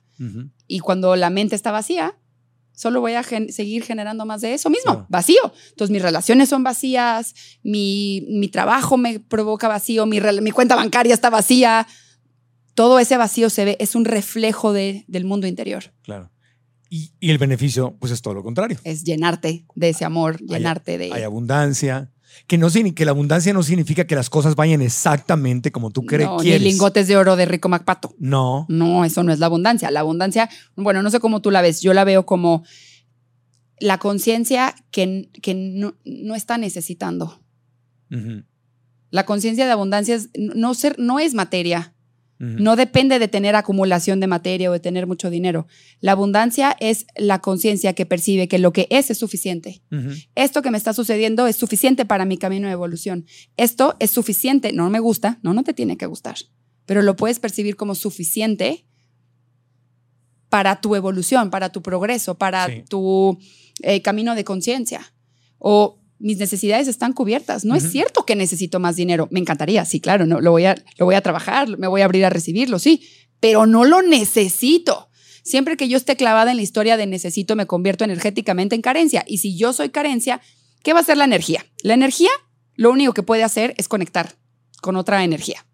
La energía se mide en onditas, así se mide en física cuántica, en, en- en oscilaciones, sube y baja, sube y baja. Y la energía que hace, onditas de energía, lo único que puede hacer es conectar con otras onditas de energía. Y cuando conectan, existe una, una cosa que se llama transformaciones, así se llama la superposición de la onda en física cuántica. La transformación puede ser o constructiva o destructiva. O sea, cuando dos onditas conectan, entonces suman su, su, su fuerza, su impulso, su movimiento, sus sub y bajas, y entonces incrementa la frecuencia, construye la frecuencia. Entre mayor frecuencia, mayor velocidad. De repente, también hay otras onditas que pueden conectar y destruye la frecuencia. O sea, vienen dos onditas, a la hora de que conectan, prum, cancelan. Entonces ya no hay capacidad para crear Mm. baja la frecuencia vibratoria. La frecuencia vibratoria es el término, se llama, así en física cuántica, para definir cuántos sub y bajas tiene una ondita en un segundo. Entonces, un segundo, frecuencia 3, significa que baja sube 1, baja sube 2, baja sube 3. Frecuencia 3. Frecuencia 20 significa que en ese mismo segundo baja sube 1, 2, 3, 20. Tenemos el mismo segundo para cumplir esa frecuencia. Entonces, entre mayor es la frecuencia, más rápido tiene que ir. ¿Qué va a hacer la energía? En automático va a ir a conectar con aquello de la misma frecuencia. Entonces, si yo estoy siendo carencia, en automático voy a conectar con esa misma frecuencia, con más carencia. Si yo soy frecuencia de abundancia, en automático voy a salir a conectar con esa misma frecuencia. Y la energía que somos no se queda aquí atrapada dentro del cuerpo, sale del cuerpo a conectar en automático con su misma frecuencia. Y puede conectar con otras, y entonces construye y destruye, construye y destruye, y nuestra capacidad para crear, que es lo mismo que manifestar, que es lo que hay que es en donde se conecta con la ley de la atracción, porque esa energía también resuena. Y la energía cuando resuena, le llama a su igual. Entonces, la ley de la atracción es solo el llamado de la, de la misma información que soy. Por eso no manifiesto lo que quiero, manifiesto lo que soy. Lo que soy, sí.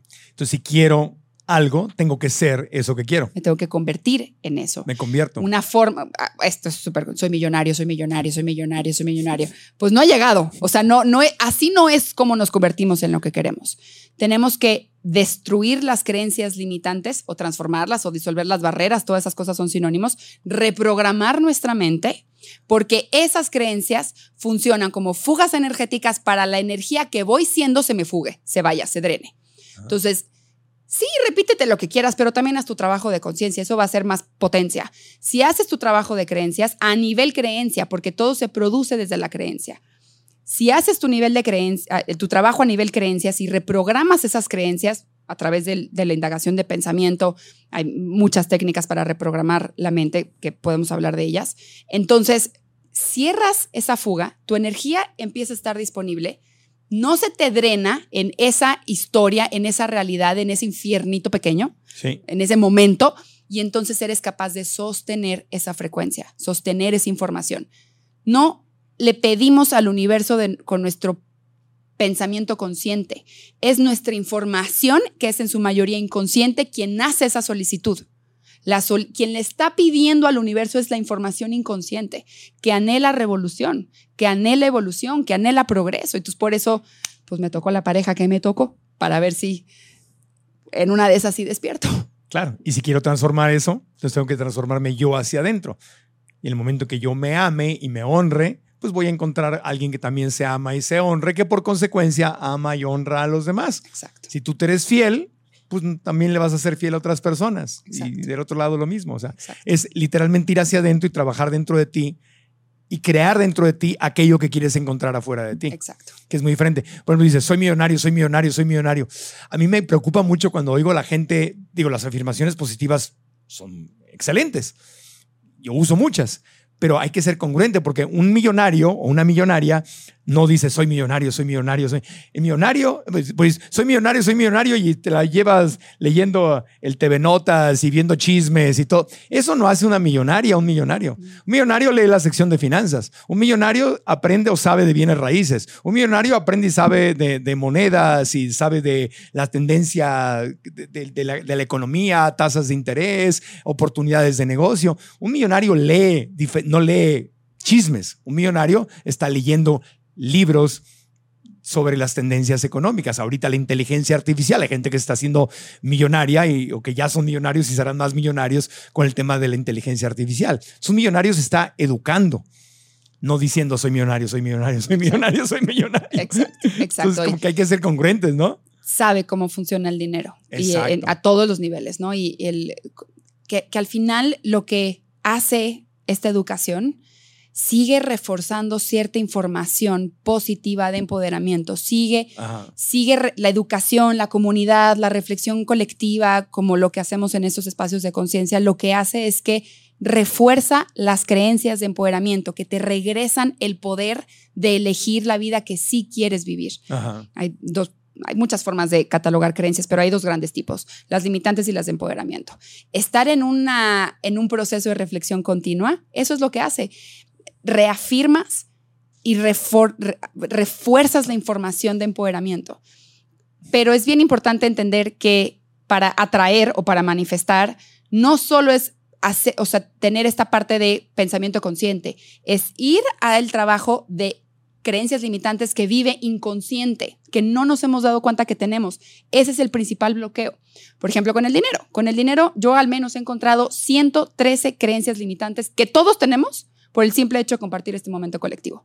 Hasta que no destruyas estas creencias, pero a lo mejor la, columna de finanzas se va a tardar en volverte millonario, porque el, el, trabajo está a nivel creencia, en descubrir cuáles son esas creencias limitantes que están fugando, que mi, que mi atención, mi observador consciente pueda colocarse en la posibilidad de que lo que quiero sí es posible, es tan posible que ya pasó gracias, aunque no haya pasado. Entonces puedo enamorarme de un futuro aunque no haya pasado. Y puedo sentir, puedo, así como el limón, puedo bajar esa información como si ya estuviese, como si ya hubiese pasado. Y mi cuerpo, porque hay que invitar al cuerpo en todo esto, no todo es mente, hay, hay mucha información en el cuerpo, mi cuerpo comienza a hacerle familiar que esa posibilidad si es real, si es posible. Sentirte cómodo con esa nueva realidad. Exacto. Y al mismo tiempo hay que estudiarle. Hay, que, hay, claro. que, hay que hacer las dos cosas. Continua, es continuo. O sea, una cosa es la, la, visualización, o sea, el ejemplo ¿no? de Tiger Woods, el golfista que ahorita digo ya, ya no es lo que fue Tiger Woods, pero te decían que antes de jugar eh, visualizaba veías eh, su- el campo de golf que iba a jugar y visualizaba cada tiro. Aquí voy a hacer con tal palo de golf, voy a hacer este tiro, le voy a pegar aquí, de aquí voy a ir acá y visualizaba cada palo, cada tiro, todo el día, la noche anterior del juego. Entonces visualizaba todo su juego. Tenía un plan perfecto. Claro que no todo salía perfecto, pero él ya lo había jugado mentalmente varias veces. Ahora, eso, además de hacer ejercicio físico, practicar su swing, hacer pesas, hacer toda la disciplina física que tenía que hacer. El problema de la ley de la atracción que yo siento es que mucha gente se queda nada más en la parte de la visualización, que es muy importante, pero no hace la tarea del mundo físico que hay que hacer. Exacto. ¿O qué piensas de eso? Totalmente de acuerdo. Eh, no, no hacemos la tarea de ir a descubrir la creencia limitante, no hago la tarea de mantenerme en una educación continua, no hago la acción congruente. Quiero dinero, quiero dinero, pero voy y voy a comprar compulsivamente. Porque, pues es que oferta, es buen fin, entonces tengo que usarlo. Entonces, no, pues es que entonces no quieres dinero. Lo que quieres es gastar compulsivamente. Sí. Entonces, requiere mucha conciencia, mucha presencia en, en mi pensamiento, porque el pensamiento está basado en creencias. Queremos descubrir las creencias, observa tu pensamiento. Ahí está todas las pistas de, la- de las creencias Claro. que tenemos que ir a desmantelar. Sí, y, y un- y una vez más, no es quitarle la responsabilidad a nadie, ni es negar lo que está pasando, ¿no? Cuando hablamos de, otra vez del dinero, de decir, oye, pues no, no- no es que le quites su responsabilidad al gobierno. El gobierno tiene que hacer lo que tiene que hacer y tú vota por quien a ti te lata a votar. Y, o sea, no es quitarle la responsabilidad al gobierno, pero si vives pensando que el gobierno te va a arreglar la vida, nunca va a pasar. Esa es una super fuga energética. Es una fuga energética. Entonces, pero a veces nos han criticado aquí por el- en el podcast porque muchas veces estamos hablando de que la gente rica no está enfocada en el gobierno. Dice, ah, es que le quieres quitar la responsabilidad al gobierno. No, no es quitársela. Claro, la tiene y hay que exigirle y hay que votar por ellos. Pero yo no me levanto viendo todas las declaraciones de los políticos y con eso planeo mi vida. No, yo estoy haciendo cosas más allá de lo que haga el gobierno. Yo tengo que construir mi vida. Y, y- y muchas veces la gente que se queda en la pobreza es por estar agarrados de lo que el gobierno les dice. De Entonces, la queja. No le quitemos la responsabilidad, pero hagamos lo nuestro. No, no te, aunque te vas a esperar a que, a que el siguiente sexenio alguien te rescate o que el siguiente presidente te, te rescate. No, bueno, este no, o el que sigue sí. O no, bueno, el que sigue también. Bueno, entonces nunca vas a salir de ahí. Entonces, ahí, ahí, esos son los pensamientos limitantes también, ¿no? De que, por ejemplo, el gobierno me va a rescatar. El gobierno es el responsable de mi felicidad y de, y de la justicia en mi vida. Exacto. Pero no es quitarle su responsabilidad, sino es tomar tú la tuya. ¿O tú qué piensas de eso? Total. El- a ver, cuestionarnos esto, cuestionar todo lo que estamos cuestionando, no significa que no vamos a hacer la acción correcta.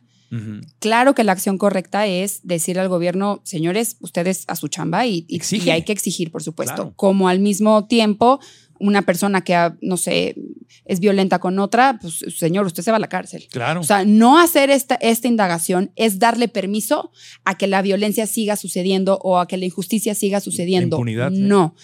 Hacer este ejercicio de conciencia es liberarte a ti de tener que seguirte definiendo en base a esa misma historia.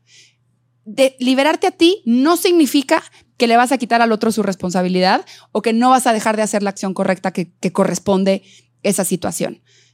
Caben los dos, todo cabe. Entonces, lo que yo sí creo es que entre más responsable tú te vuelves de tu propia vida, más acción, más campo de acción tienes, porque entonces eso sí está en tus manos y cómo, y hay una elección que siempre está pasando, que es cómo me voy a relacionar con esto. Esto que está, el gobierno, no está en mis manos cambiarlo, yo sola no puedo, no, me, no, no importa cuánto me estrese, no importa cuántas generaciones me lleve peleando con el gobierno, no, no está en mis manos cambiarlo absolutamente. No, es, no depende solo de mí. Pero entonces, ¿qué sí depende de mí? Bueno, pues la acción congruente a lo que sí quiero en mi vida. Claro. No el toda la, el- la consecuencia de gobiernos que lleva México Sí. Estados Unidos, que está igual. o cualquier de, país. Está claro. igual de, de dividido y todo. Entonces, voto y le exijo al gobierno. Y Y además de eso, eh, pero enfoco mi vida en manifestar lo que yo quiero En lo manifestar. que me toca a mí. en lo que me toca a mí. Ese es el tema de, de responsabilidad. Exacto. Para cerrar, algún consejo, yo sé que hay muchos y yo sé que no se pueden decir en, en cuestión de minutos y me encantaría que regresaras muy pronto al podcast para hablar de las emociones, que es otra parte también súper importante, pero consejos de transformación de pensamientos, ok, ya vendimos la idea de que tengo que cambiar o me conviene cambiar mis pensamientos limitantes, algunos tips de transformación de pensamientos. Sí, ok. Si todo se trata de ir a reprogramar nuestras creencias. A ver, lo bonito de las creencias limitantes es que no somos ni víctimas de ellas y no es que ya estamos atrapados ahí. La conciencia lo puede transformar. Entonces, si se trata de reprogramar creencias, existen cinco grandes corrientes de reprogramación de creencias. La número uno es mindfulness. Mindfulness es entrenamiento a la atención al momento presente. ¿Para qué? Para desapegarse constantemente de la narrativa que nos cuenta del futuro apocalíptico, del pasado, etcétera. Entender que son pensamientos y no los tenemos que pensar. No son cierto. Entonces, mindfulness es un gran entrenamiento. Gran corriente número dos, hipnosis. Mm. Tiene pésima fama la pobre hipnosis, pero a mí la hipnosis me salvó de varias, y vaya que me salvó de varias, de varios, de situaciones fuertes. La hipnosis es solo otra forma de hacer introspección. La hipnosis es, digamos, hablar con el inconsciente. Hoy hicimos una, una herramienta, ¿no? Hicimos un ejercicio de una forma consciente. La hipnosis es hacer más o menos lo mismo desde, un, lugar- desde, con el, desde el inconsciente. Entonces, ¿cómo se hace eso? Hay una inducción súper larga de relajación porque cuando hay relajación, la actividad cerebral baja y entonces la información subconsciente está más accesible. Claro. Cuando la información inconsciente, subconsciente, está accesible, puedo yo observar las asociaciones. Ay, ¿por qué pienso que si un político es malo ya se acabó México? ¿Por, ¿De dónde viene esta asociación? ¿Por qué, están, ¿Por qué están conectados? Entonces, puedo establecer una dialéctica con esa información y sugerir ciertos cambios. Reprogramar creencias. La hipnosis es, por excelencia, la reprogramación de las creencias. que tiene mala fama por, por los shows Por el- estos, ¿no? De Taurus do Brasil. y que te- Exacto. Que, hace, usted es una gallina. Y, y- ¿no? Exacto. De ahí agarró mala fama. te pongo el péndulo, entonces me vuelvo yo dueño de ti, de tu inconsciente. Esto no se puede. Tú tienes libre albedrío y tu libre albedrío va a adoptar lo que le genera coherencia. Ajá. ¿ok? Pero la hipnosis es una técnica fantástica. Yo entiendo. A mí, yo cuando llegué a la primera hipnosis fue de qué miedo. Y mi subconsciente, en manos de quién está. Y si me meten mensajes subliminales, todo eso es mito. Claro. No se puede. Y si me dice que soy una gallina y me deja así todo el día, No, hombre, yo he, visto el, el cambio, no solo en mí, en las miles de personas con las que he acompañado con hipnosis. Claro. Es, es impresionante el cambio y es, es, es increíblemente efectivo también. Sí. Tercer gran corriente de herramientas de reprogramación mental. Toda herramienta que te produzca un clic, un 20, un momento eureka, un aha moment. Ajá. Cada vez que dices, ajá, ya lo vi, ya vi, ya capté como yo estaba participando en eso, ya capté mi patrón tóxico, ya entendí mi creencia limitante y por qué yo tenía este resultado. Sí, Cada vez que haces conciencia, Sí, sí. cada vez que como que, como que se te expande la conciencia por un momentito, eso también está medido, son miles de conexiones neuronales conectándose al mismo segundo, entonces hay mucha electricidad en tu mente, por eso se siente como que se te destapó algo acá. Ese momento de alta conciencia tiene la capacidad de generar nuevas conexiones neuronales. Importante. Si no, refuer- si no refuerzas, revisitas esa información en los próximos tres días, esa conexión neuronal se deshace. Ajá. Entonces es bien importante esto que Marco ha estado comentando, en, en está en una comunidad que estás en una constante, en una reflexión continua. Ahí es como estamos reforzando esta información, esta educación constante que, que es una elección tomarla. Aquí hay un montón de técnicas. Desde psicoterapia tradicional, lo que hace es acercarte a un momento de dolor para tratar de cambiar la historia, para producirte un aha moment y decir, ah, ya no lo veo así todas las, las técnicas de coaching o todos los tipos, los tipos de vertientes de coaching que hay, The Work de Byron Katie, Sí. para mi punto de vista es la más efectiva. No, no solo mi punto de vista. Hay estudios que demuestran que es la técnica que más impacto tiene en la corteza Está prefrontal. súper sencilla, además. Es una, es una joya. una maravilla. Eh, todos los líderes de la conciencia hoy recomiendan esta técnica porque además en una sesión le das la vuelta, ya acabó, ya, Sí. bye. Es Entonces, una formulita, aparte de cuatro preguntas ahí. es muy maravillosa. Sí. Eh, eh, ¿qué, qué otra eh, técnica de alta conciencia? Cualquier taller, libro, conversación entre amigos, eh, ese quote que de o esa frase que de repente estabas leyendo y que fue de, bro, esto me estaba, me está hablando a mí. O sea, Claro. esto me hizo verlo de una manera diferente. Esto movió a mi observador consciente a otra posibilidad. Puedo ver más, afino mi capacidad de observación de lo consciente a lo inconsciente, del pez de arriba hasta lo de abajo. Eso es alta conciencia talleres de desarrollo personal, el libro, el podcast, todo eso que te ayude a hacer tu mente mejor. Ahí entra- no hay fin. Son detonadores. La Y- película que decíamos. La película. Wow, ¿cómo? Ok. Entonces, no hay, realmente no hay un fin para estas herramientas. Literal, no se acaban. O sea, hay personas que se pueden... eh, ilu- Es ten- todo el mundo de la autoayuda. todo el mundo de la autoayuda. Cuarta gran herramienta de, de mm, reprogramación de creencias. Todas las que tienen que ver con gestión emocional. Mm. No podemos olvidarnos del cuerpo en este proceso. El cuerpo guarda la memoria, el, cuerpo guarda un montón de sabiduría. Mucha gente cree que es- estar acá meditando con la mente es lo cool, ¿no? Pero se trata de estar más presentes cada vez y que aquello que queremos se, se vuelva más familiar en el cuerpo. Si el cuerpo está en tensión, si el cuerpo está en estrés, no existe capacidad de tener conciencia expandida, porque el cuerpo le dice a la mente, no que vas a andar reflexionando, señor, estamos en peligro, En emergencia. emergencia, ahí nos van a comer en el trabajo, entonces no hay tiempo de reflexionar. A, a ver qué programa del inconsciente te sacas para ver cómo te salvas de esta. Entonces es bien importante llevar al cuerpo a relajación con- continua, constante. Es, es bien importante no sacrificar el descanso, dormir. Dormir es de, de- de lo mejor que podemos hacer para nosotros y es lo primero que sacrificamos. Entonces, ¿qué, qué herramientas existen aquí? El tapping, ¿no? El, el famosísimo Ajá. tapping te libera de ciertas emociones. Todo el masaje que te libera también de ciertas tensiones corporales. Las terapias de calor como el sauna, el baño de hielos que está famosísimo ahorita. eh, todas las prácticas de embodiment. Embodiment significa, está muy chistosa la palabra, pero es encarnar.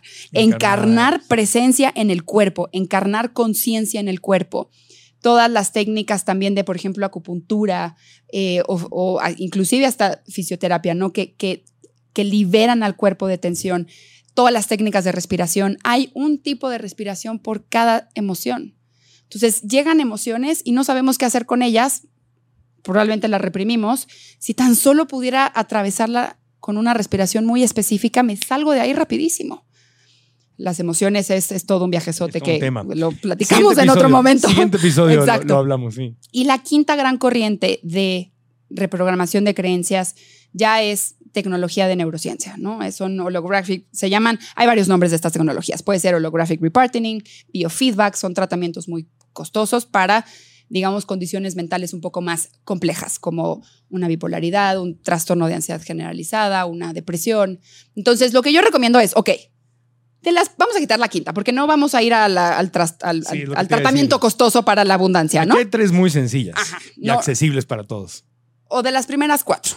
Cuatro. Encuentra tu combo ganador. Medita cinco minutos al día. Sí, está sencilla. Sencilla. Sí. Hipnosis. Si puedes, hay, hay mucha es más compleja porque hay que ir con alguien. Hay que ir con alguien, que- pero sí hay. Por ejemplo, en, la, en donde yo me formé en hipnosis hay una fundación que da sesiones gratis de acuerdo a lo que tú necesitas. Y toman casos fuertísimos desde cáncer, este, o sea, sí, sí hay recursos. Quizá la pregunta sería cómo, cómo- porque a mí me han hablado mucho de eso, a mí me ha llamado. Levante la mano, ¿quién le ha llamado la atención ir a una sesión de hipnosis? Le ha llamado. Otro día hacemos Ok, una. o sea, ah, te- mírala. Sí, ¿Qué claro. cosa? ¿Quién ha ido a una? Levante la mano. Algunos, unos cuantos, mira, sí. ¿Quién no ha ido? Levante la mano. Sí, la mayoría. Ok. A mí me llama la atención ir, obviamente, porque el- el- he leído que es poderosísimo, pero la- el pensamiento limitante siempre es, tienes que encontrar a alguien Que sabe. confiable y que sí sepa, si no, nada más te van a ver la cara Sí, y vas a salir de ahí sí. peor de lo que El- el- entraste, ¿no? La formación para la hipnosis es, es no solamente es la parte teórica, hay que Ajá. entender cómo funciona muy bien la mente subconsciente, las asociaciones, a dónde te lleva todo, pero qué hacer con el, con el trance del cliente, porque Claro. la palabra trance suena como a de estar ahí medio atascado en un proceso de drogadicción. No, el trance es ese espacio muy específico en el que el consciente ya se igualó con el inconsciente. Entonces el observador puede seguir viendo lo que hay acá. Es de verdad. Entonces, puedes ver tu patrón de pensamiento como si fuese un tren. Es muy impresionante lo que Ujú. puede suceder ahí. Bueno, Sí hay opciones para, para conseguir hipnosis. sí. Otro día, si quieres, hacemos una acá a tus estudiantes feliz de la vida. No me los vas a poner como gallinas a todos aquí. a- nunca, nunca, Ahora nunca. usted, como le decían con don Nunca. Francisco, ahora usted está enamorada de mí. La otra, No, ay, don no, Francisco, no, yo no. lo amo. No, no. Eso no. es. Eso no es la hipnosis. La hipnosis No, es, es no tu queremos eso. capacidad de introspección Sí, y de, y de reprogramación. sí. ¿Ok? De tu meditación, hipnosis, tu técnica favorita de alta conciencia. ¿qué- Ah, qué-. ¿En dónde te produces más ese aha moment? Sí, esa está fácil. ¿Cuál es? Y la número cuatro, ¿cómo te relajas? Sí. Busca esa técnica de relajación. Mi favorita es yoga nidra, el arte del descanso. Buenísimo yoga nidra, sí. Porque en 15 minutos de yoga nidra equivalen a dos horas de sueño profundo reparador. Sí. Entonces, Si el yoga nidra es cuando vas a una clase de yoga y nada más te acuestas Sí, y la respira. respiras y la maestra te guía, muchos se quedan dormiditos sí, y ya eso es. sales con la sensación de pagué para que me durmieran me- Ajá. 45 minutos. Exacto. Sí, Pero tuviste unas seis horas de descanso. a gusto. Entonces, de estas cuatro, encuentra tu combo ganador de reprogramación. Claro. ¿Qué te funciona a ti? Y cuando tú refuerzas y practicas esto, de repente te das cuenta que el, tu poder de elección se va afianzando más. Sí. Y ya pensamiento que te llegue, sabes, eso no es cierto, futuro apocalíptico, momento presente, me, me enfoco en lo que sí quiero, que se siente bien en el cuerpo. Y es, en es estar muy presente con lo que está sucediendo. Faltó una por ahí, de, bueno, no, no faltó una, sino creo que dentro de alta conciencia en- entra el tema de los sueños lúcidos, ¿no? ¿Lo has, ex- lo has explorado? Sí, lo he explorado, es muy fantástico. Muy fantástico. Yo lo metería más en hipnosis. ¿En hipnosis? Sí. Ah, sueños lúcidos. Ah, ok, porque eso lo estoy estudiando. Todavía no te puedo es, decir muy, que... es, O sea, ya tuve varios sueños lúcidos. es increíble. Es un super viaje. ¿Han Es soñ- un ¿Saben qué son los sueños lúcidos? Cuando estás dormido y sabes que estás dormido y puedes hacer lo que esté de la gana dentro de tu sueño. Puedes estudiar, puedes volar, puedes practicar un deporte, puedes Bajar información, crear. Yo me meto a las moléculas del agua. darle. O sea, ahí- has metido a las moléculas. claro, del les agua. hago zoom. Digo, ay, qué linda el enlace. Así. Pero, pero el, el tema es que lo tienes que desarrollar porque Sí, entras y sales muy rápido. Es práctica. Ajá, es práctica, es práctica. Y es, eh, es una práctica aparte de. En, en psicología moderna es reciente Es que, nueva. que le han dado credibilidad, porque ya se comprobó que sí existe. Pero es una práctica de 2500 años. Sí. El, el- el yoga del sueño, o sea, eso uh, viene desde, desde el budismo De y la hecho, India. y desde el China hinduismo y te dicen hinduismo, sí, o sea, Que es- hay que controlar los pensamientos hasta en el sueño. Claro, porque entonces imagínate, ese es otro ese es tema para otro podcast. Sí, sí, sí. Ese es tema para otro podcast, porque es, imagínate que en vez de dormirte y desconectarte y desperdiciar ese tiempo o estar teniendo pesadillas, estés consciente en tus sueños y los aproveches para lo que tú quieras aprovechar, hasta para hacer cuchicuchi si quieres, ¿no? ¿No? Para viajar, para conocer, para hablar con tus antepasados si quieres. No es, no es que estés hablando con ellos, literalmente, ¿no? Pero pues puedes tener esa, esa experiencia. Total. Entonces, ese entraría como Ese en entraría hipnosis. en hipnosis, es un estado hipnótico a lo Ah, que se logra. Ya me gustó. Porque más. además la hipnosis, eh, como estamos accediendo al subconsciente, en el subconsciente nada tiene sentido. Claro. Por eso de repente me brinco del unicornio y de ahí me brinco a la oficina, pero entonces ¿por qué está mi, mi primer, mi maestra de kinder en la oficina? Qué raro, nada tiene sentido. Todo eso es la parte inconsciente que representa solo asociaciones. claro. Es un espejo de nuestras, de nuestras conexiones neuronales en red. Lo, cuando se activa una conexión neuronal, por lo general se activa también su red, sus asociaciones. Pues Entonces es, es- Cinco maravillas. ¿Les gustó el episodio? Oigan, muy- súper interesante. Aparte nos deja con sensación de que tenemos mucho más que aprender y trabajar. Le damos un aplauso con todo cariño Gracias. a Mariana Fresnedo. Gracias. Gracias, Marianita. Gracias, Marco, Gracias, por la gracias, oportunidad. Próximo episodio contigo hablaremos sobre, nos metemos al tema de las emociones. Va, el estoy manejo lista. de las emociones. Estoy lista. Y se va a combinar un poco con esto, porque Claro. va, va- va de la mano. Mariana, eh, sé que vives en Los Ángeles, sé que le ayudas a mucha gente, la, quiere, la gente que quiere seguirte, conectar contigo, ¿dónde te puede encontrar? Me pueden encontrar como Quantum Quip en todas las redes sociales. Ajá. Así también es mi página, quantumquip.com, y ofrecemos diferentes talleres siempre con esta parte de reflexión, de entender la creencia, todas las herramientas de reprogramación. Ese combo ganador lo van a encontrar dentro de todos nuestros programas para que realmente podamos salir de esos pequeños infiernos lo más rápido Y posible. das asesorías también a empresas, ¿no? A. También doy varios talleres de salud mental a diferentes empresas. Me Qué encargo padre. de desarrollarles todo su programa de salud mental, entendiendo cómo funciona la mente, el poder de la mente y qué herramientas existen para un mejor liderazgo. Claro. Imagino que lo hacen en Estados Unidos, en América Latina, en, Correcto. Cualquier, en cualquier lugar. Correcto. Pues gracias, gracias. Gracias, este, Marco. Buen viaje de regreso a Los Ángeles. Gracias, por haber venido a estar Gracias con a nosotros. todos. Saludos allá a Santa Mónica, Culver City, a West Hollywood, a toda la banda, este, a Venice Beach, a todos me los saludas mucho. Eh, yo claro que sí. Muchas cariño. gracias, Marco. Gracias, amigos. A mí ya saben que me encuentran como Marco Antonio Regil en todas las redes, en cualquier aplicación de podcast. Si nos dan las cinco estrellas y se inscriben a, a ese canal, pues nos sirve para que les lleguen las notificaciones, vean los podcasts, escuchen los podcasts nuevos. Obviamente en YouTube, like al video, activen la campanita para las notificaciones, dejen su comentario aquí abajo para que nos digan qué fue lo más importante que aprendieron y también que nos comenten de estos temas que hablamos, qué otro tema les gustaría que tocáramos en el futuro. Así que gracias de todo corazón. Le decimos también gracias al Hotel Fiesta In Expo en Guadalajara, Jalisco, que nos ha tratado de maravilla. Nos ha puesto este buffet vegano aquí afuera para todos, taquitos ricos, cosas así muy, muy, muy saludables. Nos han tratado muy bien. Aquí estamos en uno de sus salones justamente grabando este podcast. A toda la gente de Guadalajara que los adoramos. Gracias por recibirnos aquí en su ciudad. Y a todos ustedes, nuestro público querido, estudiantes de nuestros cursos. Gracias, gracias por estar aquí. Hasta la próxima y aprendamos juntos.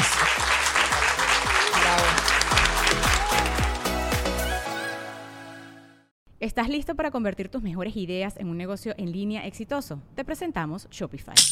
Tal vez no lo sabías, pero nuestro podcast More Than Mamis es un negocio y lo empezamos por supuesto para desahogarnos y hablar sobre la maternidad, no para convertirnos en expertas de ventas y del e-commerce. Así que sí, necesitábamos ayuda para vender nuestro merch y poner en marcha nuestra tienda. ¿Y cómo suena con Shopify? Llegó otra venta. Shopify es la plataforma de comercio que está revolucionando millones de negocios en todo el mundo. Ya seas un emprendedor desde tu casa o desde donde sea, Shopify es la única herramienta que necesitas para iniciar, administrar y hacer crecer tu negocio sin dificultades. Con Shopify puedo gestionar pedidos, envíos y pagos desde cualquier lugar, brindándote toda la información y estadísticas de tus ventas al detalle. Regístrate para un periodo de prueba con tan solo un dólar al mes en shopify.com barra sonoro, todo en minúsculas. Ve a shopify.com barra sonoro para llevar tu negocio al siguiente nivel. Shopify.com barra sonoro. ¿Estás listo para convertir tus mejores ideas en un negocio en línea exitoso? Te presentamos Shopify. Tal vez no lo sabías, pero nuestro podcast More Than Mamis es un negocio y lo empezamos por supuesto para desahogarnos y hablar sobre la maternidad, no para convertirnos en expertas de ventas y del e-commerce. Así que sí, necesitábamos ayuda para vender nuestro merch y poner en marcha nuestra tienda. ¿Y cómo suena con Shopify? Llegó otra venta. Shopify es la plataforma de comercio que está revolucionando millones de negocios en todo el mundo. Ya seas un emprendedor desde tu casa o desde donde sea, Shopify es la única herramienta que necesitas para iniciar, administrar y hacer crecer tu negocio sin dificultades. Con Shopify puedo gestionar pedidos, envíos y pagos desde cualquier lugar, brindándote toda la información y estadísticas de tus ventas al detalle. Regístrate para un periodo de prueba con tan solo un dólar al mes en shopify.com barra sonoro, todo en minúsculas. Ve a shopify.com barra sonoro para llevar tu negocio al siguiente nivel. Shopify.com barra sonoro.